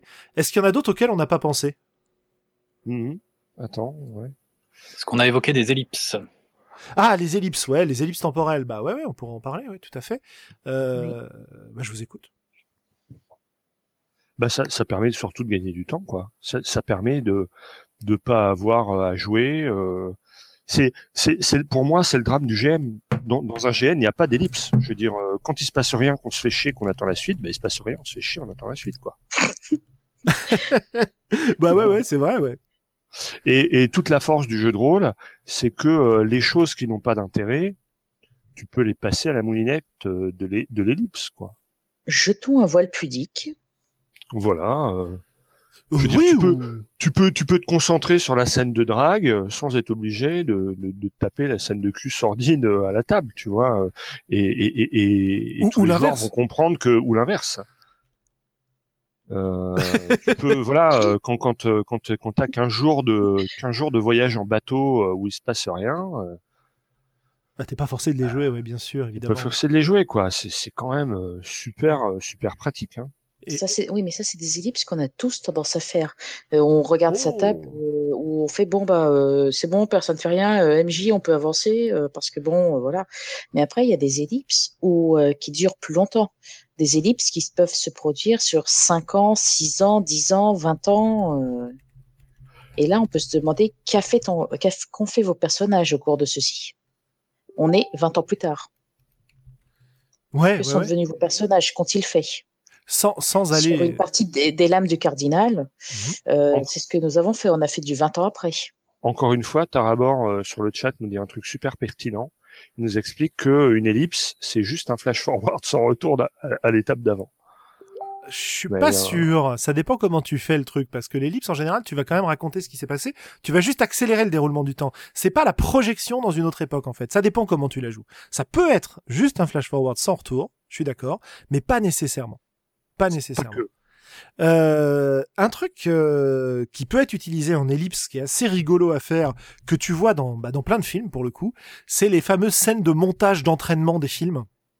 Euh, dans lesquels tu vois euh, euh, le héros qui est en train de faire des pompes dans la forêt, de courir sur des escaliers, de s'entraîner. Et en fait, tu montres la chose super rapidement pour faire une ellipse, pour pas avoir à jouer tout l'entraînement, par exemple. Donc c'est une scène qui va se faire en quelques plans euh, en général, avec une musique un peu entraînante, bah, vous regardez euh, Rocky, vous regardez Rambo, vous regardez, c'est les deux premiers qui me viennent en tête, je suis désolé, mais vous regardez, euh, il y a des tas et des tas de... J'ai même un super exemple sur la série Galavant, où on voit un super montage avec une super musique de montage, enfin bref. Euh, voilà, ça c'est des dans, tous les films où tu as une espèce de d'initiation du personnage, t'as un moment où il va apprendre à faire un truc et paf tu fais un montage. Et ça c'est un truc qui m'a toujours fait marrer. Je l'ai pas utilisé souvent, mais faire une ellipse sous forme de montage pour raconter comment ton personnage monte de niveau par exemple, ça peut être un truc super fun à jouer quoi. Alors moi dans un film c'est un truc qui m'a toujours énervé mais. Euh, Moi, je sais que à, la grande époque où je jouais euh, beaucoup, beaucoup tactique, on avait un maître de jeu qui faisait ça souvent, c'est-à-dire que euh, euh premier combat, il t'en foutait plein la gueule, t'allais voir le grand maître qui te dit ok, c'est parce que t'es pas assez balèze. Euh, ellipse, euh, petite ellipse. Après, il te file un, un, nouveau pouvoir complètement badass, et puis tu reviens et tu pètes. et le combat d'après, tu déchires tout, tu vois. Voilà, ouais, tout à fait. C'est, voilà, c'est, c'est, le modèle. comment ça s'appelle Dragon Ball Z, tu vois ou euh... enfin voilà mais mais c'est très sympa dans les jeux tactiques c'est très sympa dans les jeux tactiques. Euh. J'avais pas pensé à ça, c'est énorme. Euh. C'est très sympa dans les jeux tactiques où, euh, où tu as une envie d'être de plus en plus bourrin et de, de plus en plus déchiré et où, et où de scénar en scénar, tu veux gagner plein de pouvoirs maboule en te disant cette fois on est vraiment balèze et le scénar d'après tu, tu te prends à nouveau une tôle et donc il va falloir chercher le grand maître qui va etc etc c'est c'est c'est rigolo enfin voilà moi ça a été une période de ma vie de jeu de rôle bon il y a un peu longtemps hein, mais je me suis éclaté à, tu m'étonnes. Euh, autre autre exemple d'ellipse euh, quelque part ou en tout cas de montage ou de c'est le un truc qu'on a fait récemment bah, dans le jeu euh, que j'avais cité comme coup de cœur la dernière fois qui était le, Mexican Death Trip de, de Julien Delorme. Euh, c'est le générique. la première scène de la partie, on balance une musique de générique et pendant ce générique, on raconte à chaque fois euh, des scènes où on voit notre personnage euh, en train de se préparer comme dans les dans les génériques des années 4 ou des scènes de son passé ou de son avenir. Enfin bon bref, on voit des scènes quoi euh, montées comme dans les génériques des années 90. Et, euh, et ça c'est ça peut être hyper jouissif pour présenter son personnage quoi. Mmh je, je, vous conseille si vous l'avez jamais fait, euh, vous commencez, euh, vous, vous, allez, euh, on est sur du sur du donge ou, du Medfan euh, et on commence la partie par une super musique. Alors le joueur du guerrier nain va décrire comment il est en train de forger son armure en apprenant à devenir un guerrier avec son vieux son vieux papinain. tu as l'elfe dans la forêt qui communie avec les oiseaux. Enfin là je joue dans le cliché à mort, mais souvent c'est sympa, c'est ça qui est sympa dans ce genre de scène personnellement, quand tu racontes ça, c'est pas une musique classe que j'ai en tête, c'est l'ouverture de Grease avec Travolta et en mode dessin animé. Hein. ouais, c'est classe. dire c'était Sabaton. ou, la musique de Benny où t'as les PJ qui courent à toute vitesse. Ah, ça peut être ça aussi. Faire leur truc. Oui, Benny aussi. Ouais, mais alors après, ça c'est parce que voilà, vous aimez bien rigoler, mais on peut se la jouer euh, en mode euh, déprimé, en mode classe, en mode émo déprimé, avec des musiques super tristes. On peut se la jouer en mode classe hyper compétent à la James Bond. Enfin bon, bref, il y a des tas de trucs à faire de ce point de vue-là pour jouer avec la narration, mais on n'est plus tout à fait dans le temps, euh, dans la temporalité. bon, on, digresse un peu. On digresse un peu. Cela dit, ça m'amène à, à, une moi la, la description des persos euh, ça a une, une, une, importance toute particulière dans les jeux tactiques ou dans les jeux à PVP. Ouais. Mais est-ce qu'il y a d'autres propositions euh, où c'est intéressant, toi, remarque, dans les jeux esthétiques aussi, sans doute? Ah bah euh, c'est vachement euh, important. Bon voilà, moi je m'emballe, hein. c'est moi qui, qui digresse. Merci. Non, je t'en prie.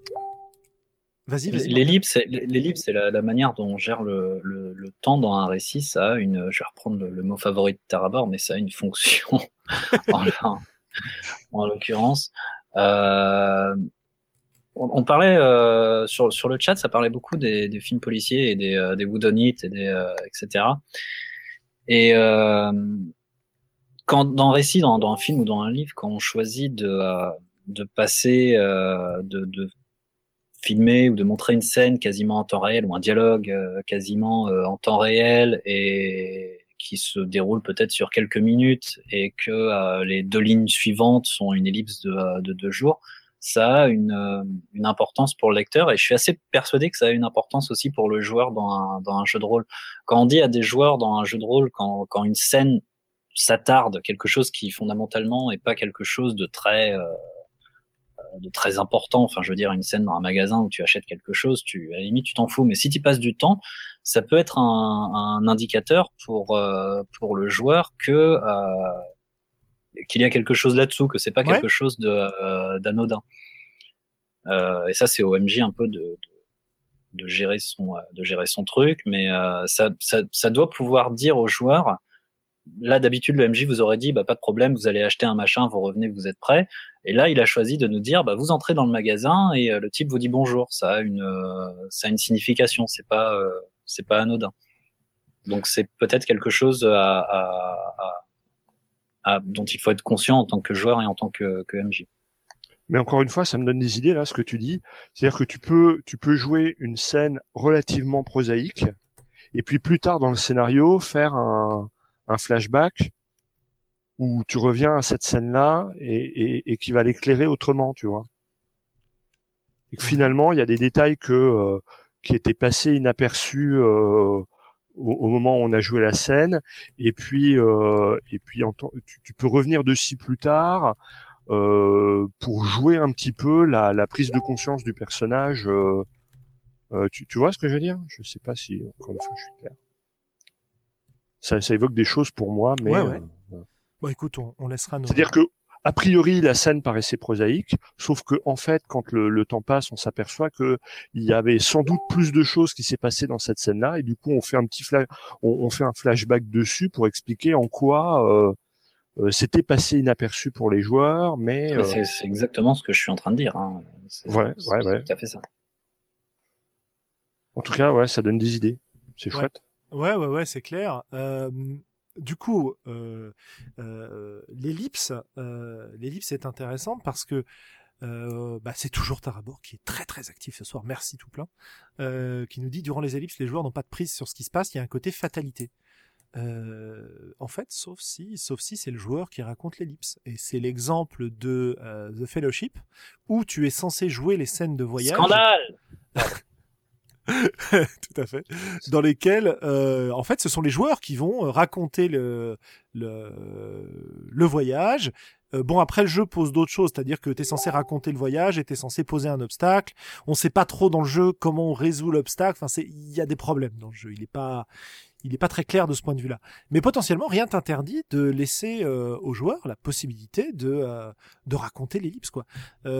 l'ellipse en tant que changement de rythme aussi, c'est hyper intéressant parce que du coup, ça nous permet de faire une sorte d'accélération du temps, mais est-ce que, en dehors des effets de, dus au système, on peut imaginer, euh, est-ce que vous utilisez de temps en temps en jeu de rôle des ralentis, du coup, des moments où le temps est beaucoup plus long qu'il n'est réellement Bah ouais, à chaque fois que tu fais un combat à ce que... Ouais, bah voilà, c'est ce que j'allais dire. À chaque fois que tu fais un combat, ça, c'est à cause du système. C'est ralenti pour les joueurs. Oui, oui, bien sûr, mais mais de même que toi, quand tu vois un ralenti dans un dans un dans un film, euh, le temps est ralenti que pour toi, spectateur, il ralentit pas pour. Euh... Ah non, Matrix. mais euh, est-ce qu'il y a un intérêt en dehors du fait qu'il y a un ralenti nécessaire quelque part quand tu euh, quand tu as un système qui te demande du temps, un système à forte latence, quoi. Quand euh, il te demande du temps pour gérer ce que tu es en train de faire, tu as un effet de ralenti. Mais j'ai l'impression que c'est un ralenti qui souvent peut être assez désagréable. Euh, Est-ce qu'on peut imaginer des ralentis entre guillemets agréables?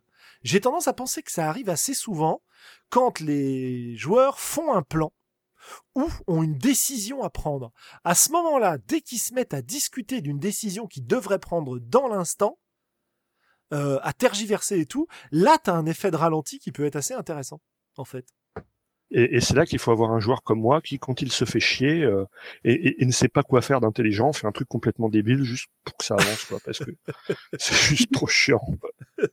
ah bah oui.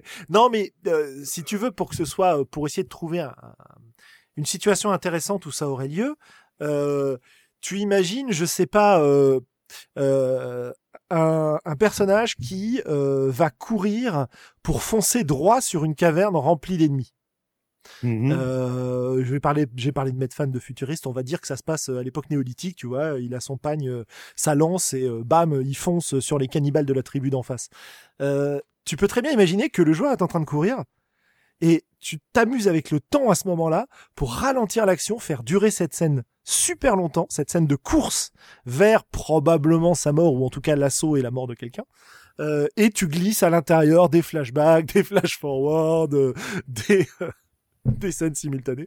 Et euh, tu fais tout ton scénar là-dessus et je pense que là on a un super concept. Non, vous n'êtes pas d'accord? Ouais, bah alors faut, faut voir. Hein. ah, les scènes décrites en temps suspendu, c'est vachement intéressant aussi. Je vois pas ce que c'est. Eh ben, je veux bien que tu, tu, tu décris une scène alors que le temps n'avance pas. Exemple, tu décris, euh, bah, je vais, je vais parler, euh, c'est Eugénie qui suggère, alors je vais parler d'un bouquin qui s'appelle Booming, par exemple, euh, qui est un, un, super western quantique, dans lequel tu as des scènes, les personnages arrivent sur une scène figée.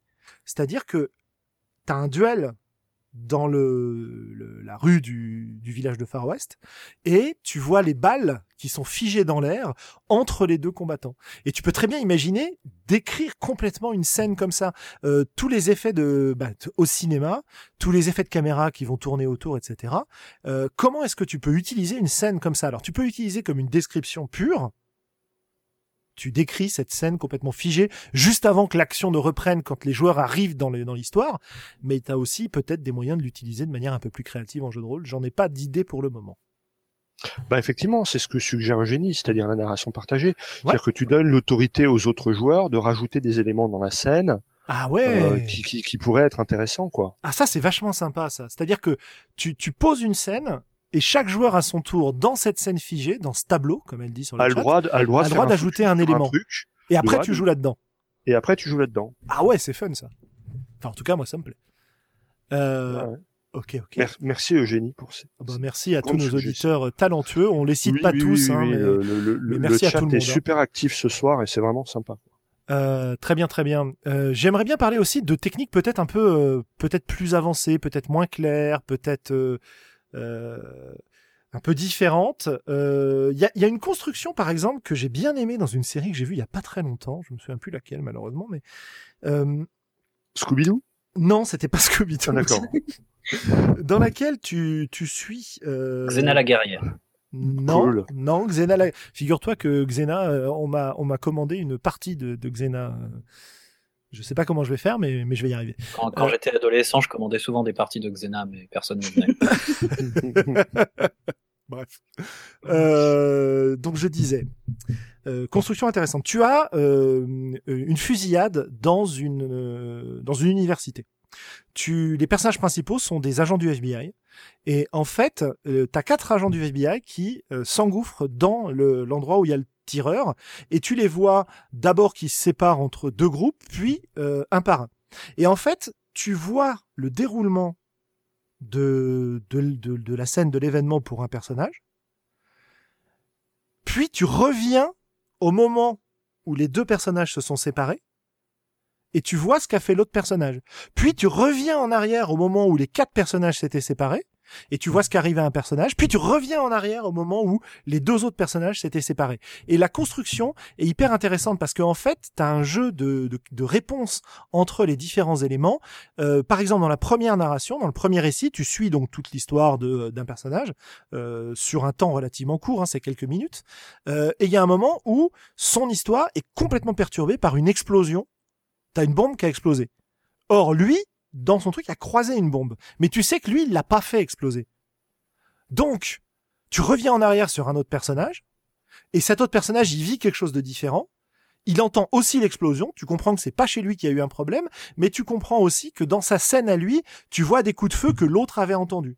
Puis tu reviens encore sur l'autre, et là tu vois la scène où la bombe explose, etc., etc. Et j'ai trouvé cette, cette euh, construction assez complexe, mais hyper intéressante. Alors je sais pas si c'est possible de faire un truc pareil en jeu de rôle.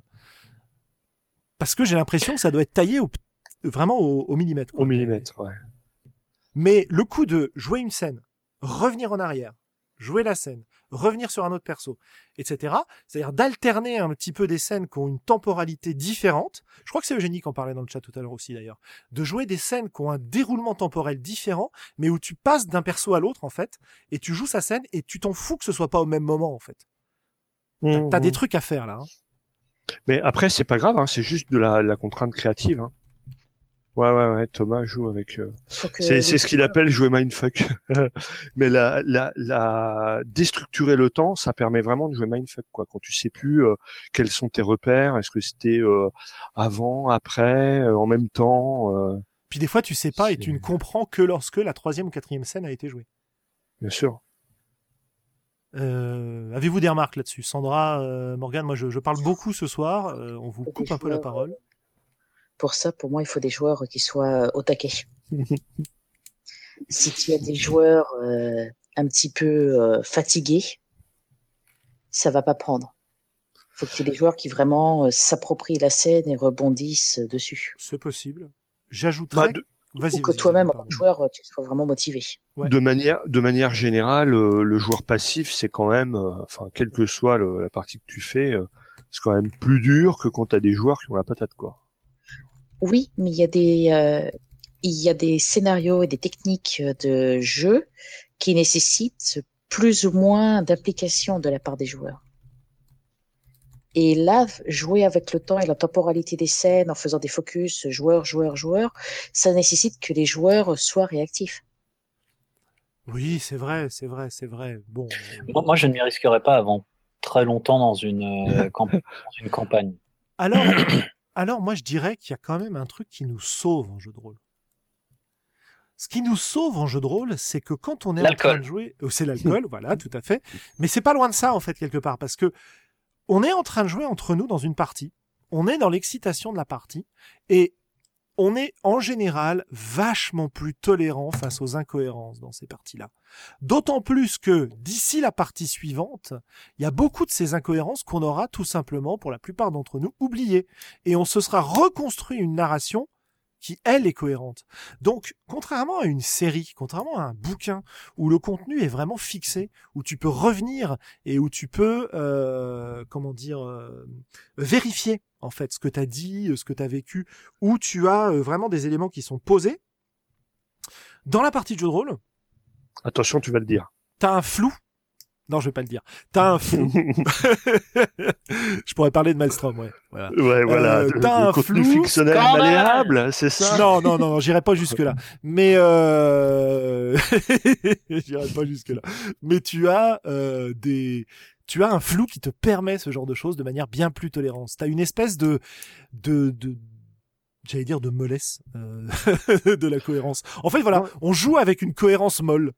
Voilà moi, moi, ce qui me fascine chez les gens, et, et pas que dans une table de jeu de rôle, c'est quand j'écoute les quand, quand j'écoute les gens parfois, ils ont une capacité à donner du sens euh, à ce qu'ils voient, qui me qui m'effare. Euh, et, euh, et donc il faut pas oublier cette capacité chez les joueurs, surtout chez les joueurs de bonne volonté, uh-huh. de, de, de, de trouver du sens là où il y en a pas forcément. Oui, c'est vrai. Mais vous, savez, vous savez et, quoi? et si tu cumules ça avec l'oubli, effectivement, euh, tu, ça peut être grand. c'est clair. Vous savez quoi C'est vrai chez les lecteurs et chez les spectateurs aussi. Je bien sûr, bien sûr. Il y, y, y, a des producteurs et des auteurs qui devraient vous écouter parce que. Mais cela dit, cela dit, à partir du moment où tu as une œuvre qui est fixée, que ce soit sur du papier ou sur une pellicule, euh, tu peux quand même euh, faire des euh, relire des passages, euh, ouais, passer des scènes au ralenti, etc. La plupart bah, du temps, ça dépend des. non, mais ça, ça dépend, dépend, des qui. Il y, a des, il y a des fanatiques, il y a des, il y a des, il y a Ouais. des analystes euh, chevronnés, si tu veux. Pas tenté. euh. voilà, mais il est vrai que, comme dit Morgan, euh, dans beaucoup de cas, euh, ça se passe pas comme ça. C'est-à-dire que tu, tu crois avoir vu un truc et en fait, t'as pas du tout vu ce qui s'est vraiment passé à l'écran. T'es persuadé que tel personnage était blond. En fait, non, non, n'était pas blond, il était brun. Il a toujours été brun dans le film. Euh, ta mémoire peut te jouer des tours même quand la source est fixée. La différence, c'est que tu Ah oui. peux éventuellement y euh, aller vérifier, mais que la plupart du temps, tu vas pas le faire, quoi. Hmm. C'est le- l'exemple type dans, au, au cinéma, c'est le film euh, Rosemary's Baby où tout le monde était persuadé d'avoir vu euh, le bébé euh, démoniaque dans le landau à la fin alors qu'il est jamais montré. Par exemple, ouais. Euh, c'est pour ça que je citais pas le ma- Maelstrom euh, de fait, en fait.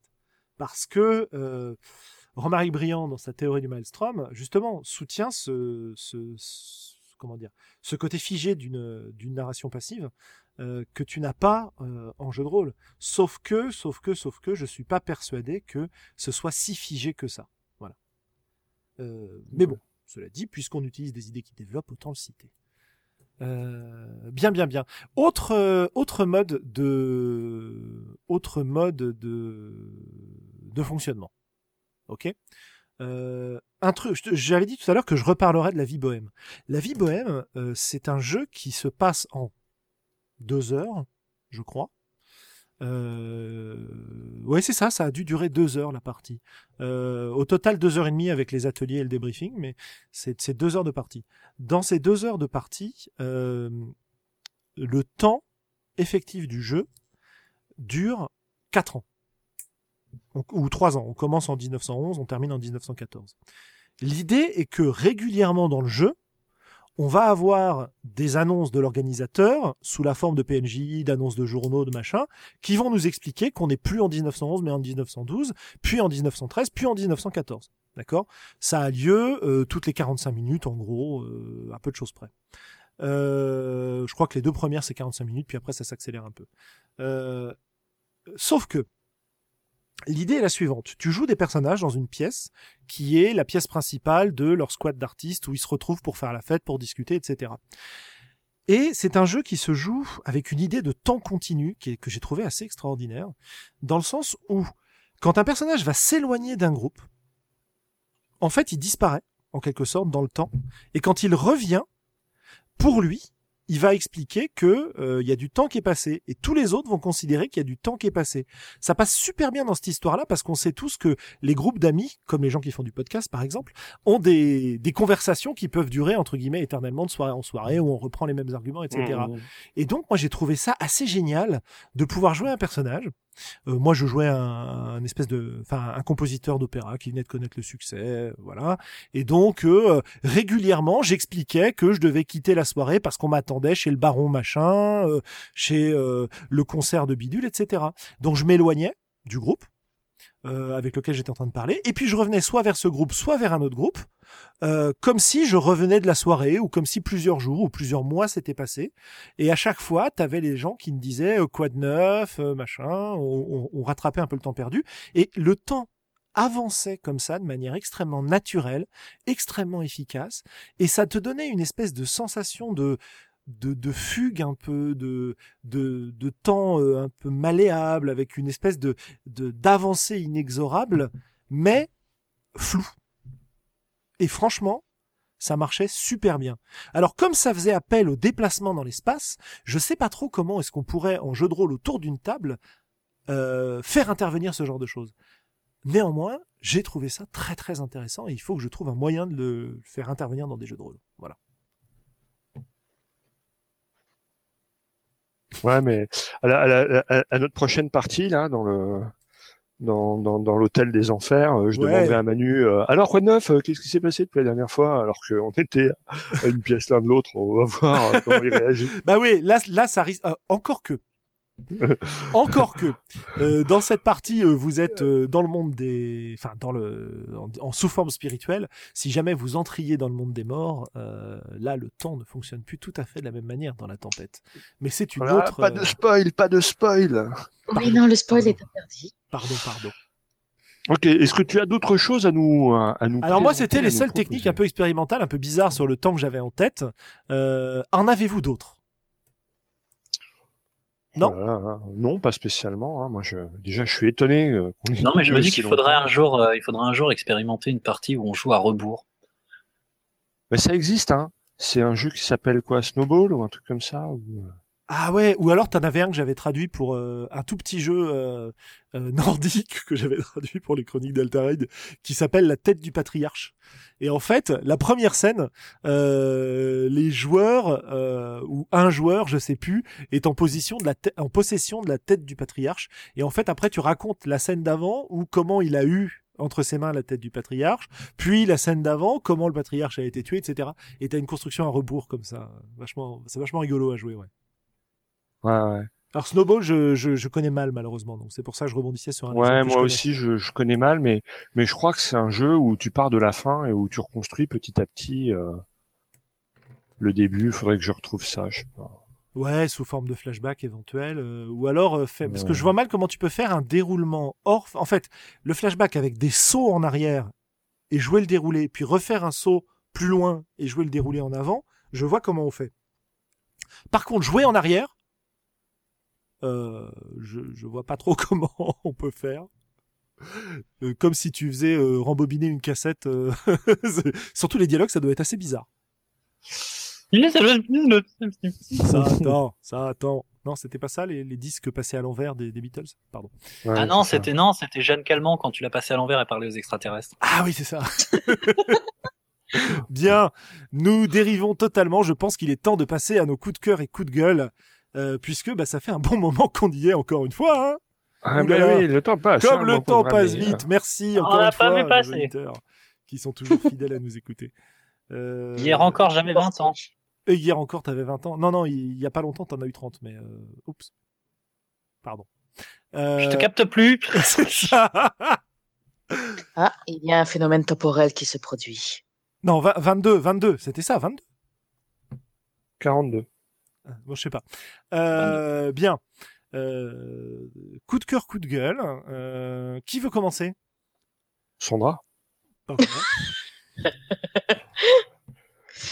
euh, alors, euh, moi j'ai un petit coup de cœur qu'on m'a fait découvrir.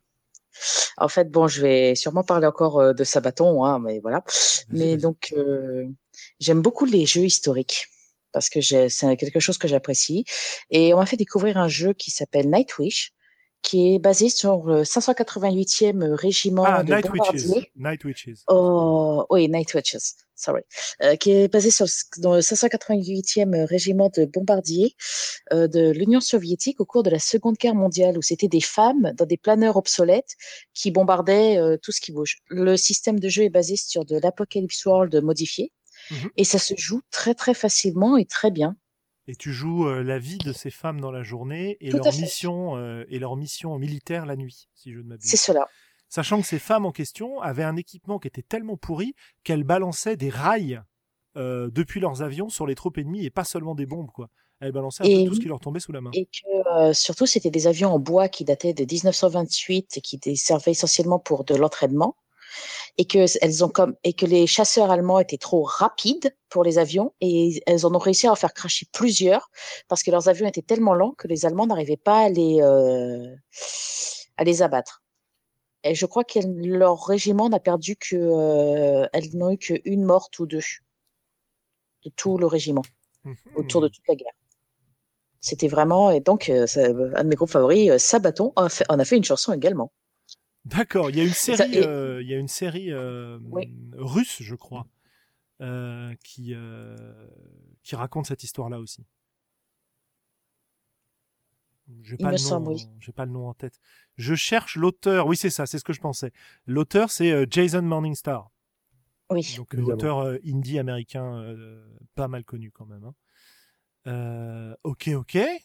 coup de gueule, en as-tu un? Je viens de voir encore une fois le prix de certains e-books. Et ça, ça restera toujours un de mes coups de gueule monumentaux. Parce que à 14 euros l'e-book, euh, faut qu'on m'explique où va l'argent. Parce que je suis pas certaine que l'auteur euh, touche plus sur un e-book publié par un grand éditeur que quand le livre est en papier.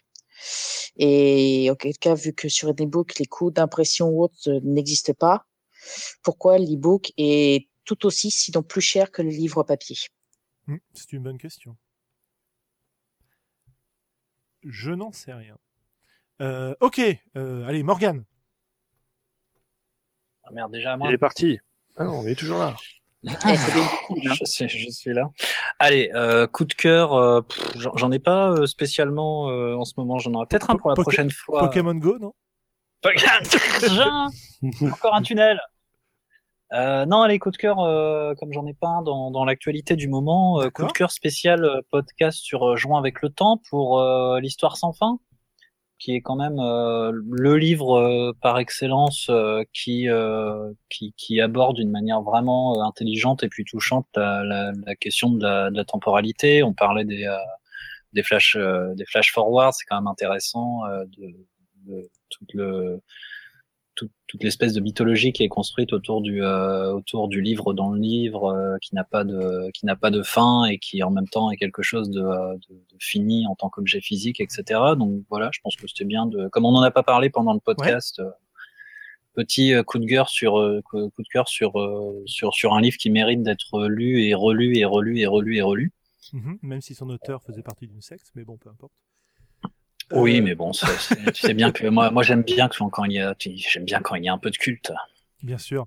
Euh, je t'avais, je t'avais dit que j'avais eu l'occasion de, de, monter sur euh, sur Falgor euh, au, au, Bavaria Film Studio quand j'étais gamin. Tu, tu m'as, tu m'as fait, tu m'as fait très très peur. Le dragon, tu sais, le dragon chien. non, non, ouais, ouais, ouais.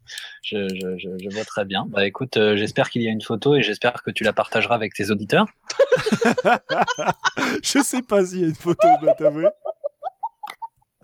Ça y est, on a encore perdu Sandra.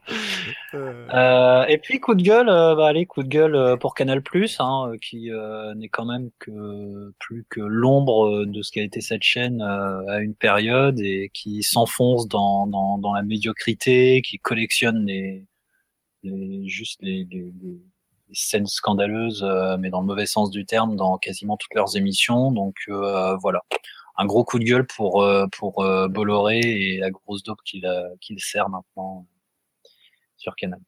Ok, Xavier. Alors un coup de cœur, eh bien, écoute, euh, je vais te parler d'un petit film que j'aime bien qui s'appelle Triangle. Mm Je sais pas si je vous en ai déjà parlé, je, je ne pense pas. Un film dans lequel, enfin un film qui va parler de boucles temporelles qui s'entrecroisent. Et donc c'est des boucles temporelles dans des boucles temporelles dans des boucles temporelles. Et t'as le t'as le, le, le point de vue d'une d'une nana qui essaie de s'en sortir et et euh, pour découvrir euh, à chaque fois qu'en fait elle est dans une autre boucle temporelle et euh, et, et pour pour être dans le thème un petit peu de ce soir, euh, moi je, je, conseille vraiment aux auditeurs d'aller se voir euh, ce film Triangle. Hein. Ça commence par quatre personnes qui, qui vont faire une petite balade de, sur un bateau de croisière et, euh, et c'est pareil, c'est complètement mindfuck et, et ça rebondit tout le temps. Et j'aime j'aime vraiment bien euh, ce, ce, petit film, cette petite c'est une petite série un peu un peu Z quoi, mais, euh, mais moi je l'aime vraiment bien. C'est pas euh, c'est pas trois épisodes? Non? Non non, c'est un film en une seule fois. voilà. C'est la version 2D de, de Cube, non? Non non non non non non non non, c'est pas. Voilà, si je fais une recherche rapide, c'est un film de 2009, réalisateur Christopher Smith.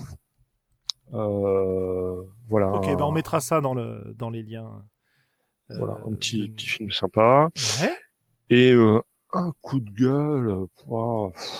le problème, moi, voilà, bah tiens, un coup de gueule. Le problème, c'est que moi, j'ai du mal avec les coups de gueule parce que je peux, je peux avoir des colères très violentes, mais mais ça dure pas dans le temps. C'est-à-dire qu'une fois que une fois que ça m'a énervé et que c'est passé, c'est passé et et du coup, c'est dur pour moi euh, d'avoir des, des, coups de gueule dans la durée. Et, et après avoir passé euh, bah, une heure et demie ou deux heures super sympa euh, avec vous et, et avec le chat, eh ben j'ai du mal à sortir un coup de gueule. Quoi. J'ai bah, plus envie de gueuler. quoi. J'ai passé un bon moment avec vous. la prochaine fois, on les on les repassera au, au début de l'émission alors ah bah ouais, peut-être, ouais. Comme ça, j'aurais plus d'excuses, tu veux dire. Hein, c'est ça. Euh, bah écoute, moi, coup de cœur, euh, coup de cœur. Euh, allez, euh, j'en ai plusieurs. Le premier va aller pour le financement participatif de Libreté qui va avoir lieu le 27 octobre, Libreté de Vivien Féasson. Il nous en a déjà parlé, il va de nouveau nous en parler. Euh, guettez ça si le jeu vous intéresse. Euh, franchement, euh, je... bon, faut voir ce que donnera exactement le, le financement, parce que pour l'instant, le, le, jeu, moi, me plaît, j'ai pu le tester, j'aime ça. Je ne sais pas du tout dans quelles conditions il sera vendu dans ce financement, mais euh, n'hésitez pas, quoi. Euh, à aller voir de quoi il, il, retourne, et puis si ça vous plaît, allez-y. En tout cas, l'expérience de jeu que j'ai eu euh, avec l'auteur est super. Euh, autre coup de cœur, bah allez, je, je rattrapais mon retard sur une série dont la deuxième saison a commencé il y a un petit moment déjà, qui s'appelle Mr. Robot, une histoire de hacker, et franchement, j'ai beaucoup beaucoup aimé cette série-là. Donc pour avoir une espèce d'ambiance contemporaine. Tu as, tu as, fini, de la, tu as fini de la regarder Non, il me manque encore euh, deux épisodes de la première saison déjà. Voilà. Ah. Bah, c'est à partir de là que ça commence à partir en vrac. je suis désolé. Je suis pas sûr que ça me dérange que ça parte en vrac en fait. Non, mais en mauvais vrac. Ah bah écoute, on verra. Peut-être que c'est pourri la suite, mais jusque là c'est bien. Donc jusqu'à l'épisode 7 euh, ou 8 là. Euh... Jusqu'à l'épisode 8, ça va. Voilà, bah voilà, je dois en être à l'épisode 8 ou le début du 9, je sais plus. Euh, bah allez voir, allez voir. Euh, et puis après, si la suite c'est de la merde, bah écoutez, tant pis. Mais euh, jusque là, c'est super. Euh, bien, bien, bien. Voilà, coup de gueule, coup de gueule. J'en ai pas qui me viennent à l'esprit immédiatement. je suis sûr que ça reviendra. Il suffit, par exemple, de me dire que euh, de me lancer sur des sujets comme, euh, je sais pas, aller au hasard, l'homéopathie, euh, l'astrologie, etc., pour que ça déclenche des coups de gueule. S'il vous plaît, monsieur, dame. La naturopathie, voyons. Il n'y a que ça de vrai. Ouais, naturopathe, ouais. moi je, ça rend psychopathe. bref. bon, voilà. gardez, gardez de l'esprit critique, chers amis. c'est utile dans tous les domaines. Ne croyez pas nécessairement les arguments de gens qui ne les soutiennent pas par des preuves d'une manière ou d'une autre. Euh, réfléchissez, faites-vous votre opinion vous-même. Euh, on voit de plus en plus, et moi je vois ça chez un certain nombre de mes élèves, euh, de, de, croyances absolument débiles qui se répandent, et surtout, surtout l'abolition de toute forme de réflexe de vérification.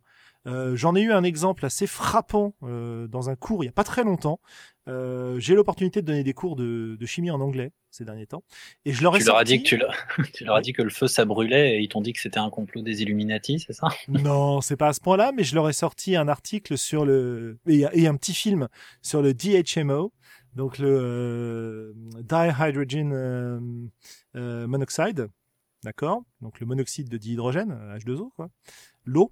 Euh, qui présentait les dangers de cette substance et euh, j'ai eu comme réponse au départ euh, des élèves très concernés en disant oui oui alors apparemment c'est une substance très dangereuse avec des réflexes conspirationnistes bon le, film était fait pour leur faire croire ça hein. avec des réflexes conspirationnistes terribles du genre oui on voit un industriel qui défend le produit ça se voit qu'ils doivent gagner beaucoup d'argent avec bon ok les gars alors quand je leur ai expliqué, ils étaient morts de rire, hein, parce qu'après on a fait la liste. Il y, a, même des petits sites qui, euh, qui, qui présentent les dangers de cette substance, en expliquant par exemple que euh, 100% des attaques par des chiens méchants euh, euh récentes, euh, enfin qu'on avait vu que dans 100% des attaques des chiens méchants récentes, les chiens méchants avaient été nourris avec du DHMO, donc avec de l'eau. Oui, d'accord, ok, super. Que ce produit était en lien avec les tornades, avec le phénomène El Niño, etc. Enfin bref, on s'est bien marré ensuite, ça les a bien fait réfléchir. mais, mais, mais voilà quoi. Mon coup de gueule, il est là-dessus sur la. je, suis sûr qu'ils en, je suis sûr qu'ils en balancent plein dans les océans en plus. Carrément, les salauds, les salauds. euh, voilà, hein, esprit critique, regard sur le monde, faites gaffe à tout ça. Euh, en tant que rôliste, euh, on a l'habitude de, de, jouer avec les hypothèses. Informez-vous. Vous avez l'habitude de faire des recherches pour vos scénars, bah faites-les euh, pour votre vie aussi, quoi. Voilà. Hein, C'était mon moment moralisateur coup de gueule, donc si ça vous intéresse pas, il y a pas de souci, c'est mon coup de gueule. Voilà, voilà. Eh ben, écoutez, bonne soirée. Merci beaucoup. Oui, merci bien, Julien. Merci, au chat. Rendez-vous. Alors, rendez-vous quand? Rendez-vous dans deux semaines. prochain podcast le 3 octobre, mais avant ça, le 2 octobre, euh, on a Radio Rolliste qui enregistre à la librairie Caribde le dimanche 2 octobre à 14h, il me semble. Euh, n'hésitez pas à venir euh, faire un petit coucou. moi, j'y serai. Il y aura pas mal de monde et c'est l'opportunité d'aller assister à l'enregistrement d'une d'une émission en direct. Euh, il n'y aura jamais assez de place pour tout le monde dans cette toute petite librairie. On va se marcher dessus, non? Peut-être bien, peut-être bien, peut-être ils Vont, ils vont pousser les murs. Non, non, mais déjà, on achète tous les livres, on les met dans nos sacs à dos et après, on peut s'asseoir dessus. Voilà, acheter des livres. Euh, sachant que justement, ça va parler de la vente de jeux de rôle à Caribde, parce qu'il y a des jeux de rôle en vente à Caribde. Voilà, voilà. Ouais, mais des, bon. Oui, des jeux scandaleux de salles des jeux indépendants, et tout, euh, genre euh, Sens, euh, perdu sous la pluie, genre sur les frontières, Influenza, etc., etc. Quoi. Que des jeux dont on ne vous a jamais parlé. Voilà, voilà. Tiens, y a, voilà. Donc. Désolé, j'ai dit oui, la librairie est toute petite. Et ouais, pour ceux qui la connaissent bien, allez, on va couper la diffusion. On vous souhaite une très très bonne soirée. Merci de nous avoir suivis et d'avoir contribué à la discussion autant que vous l'avez fait. Euh, c'est top. Et à la prochaine fois. bye bye. bye.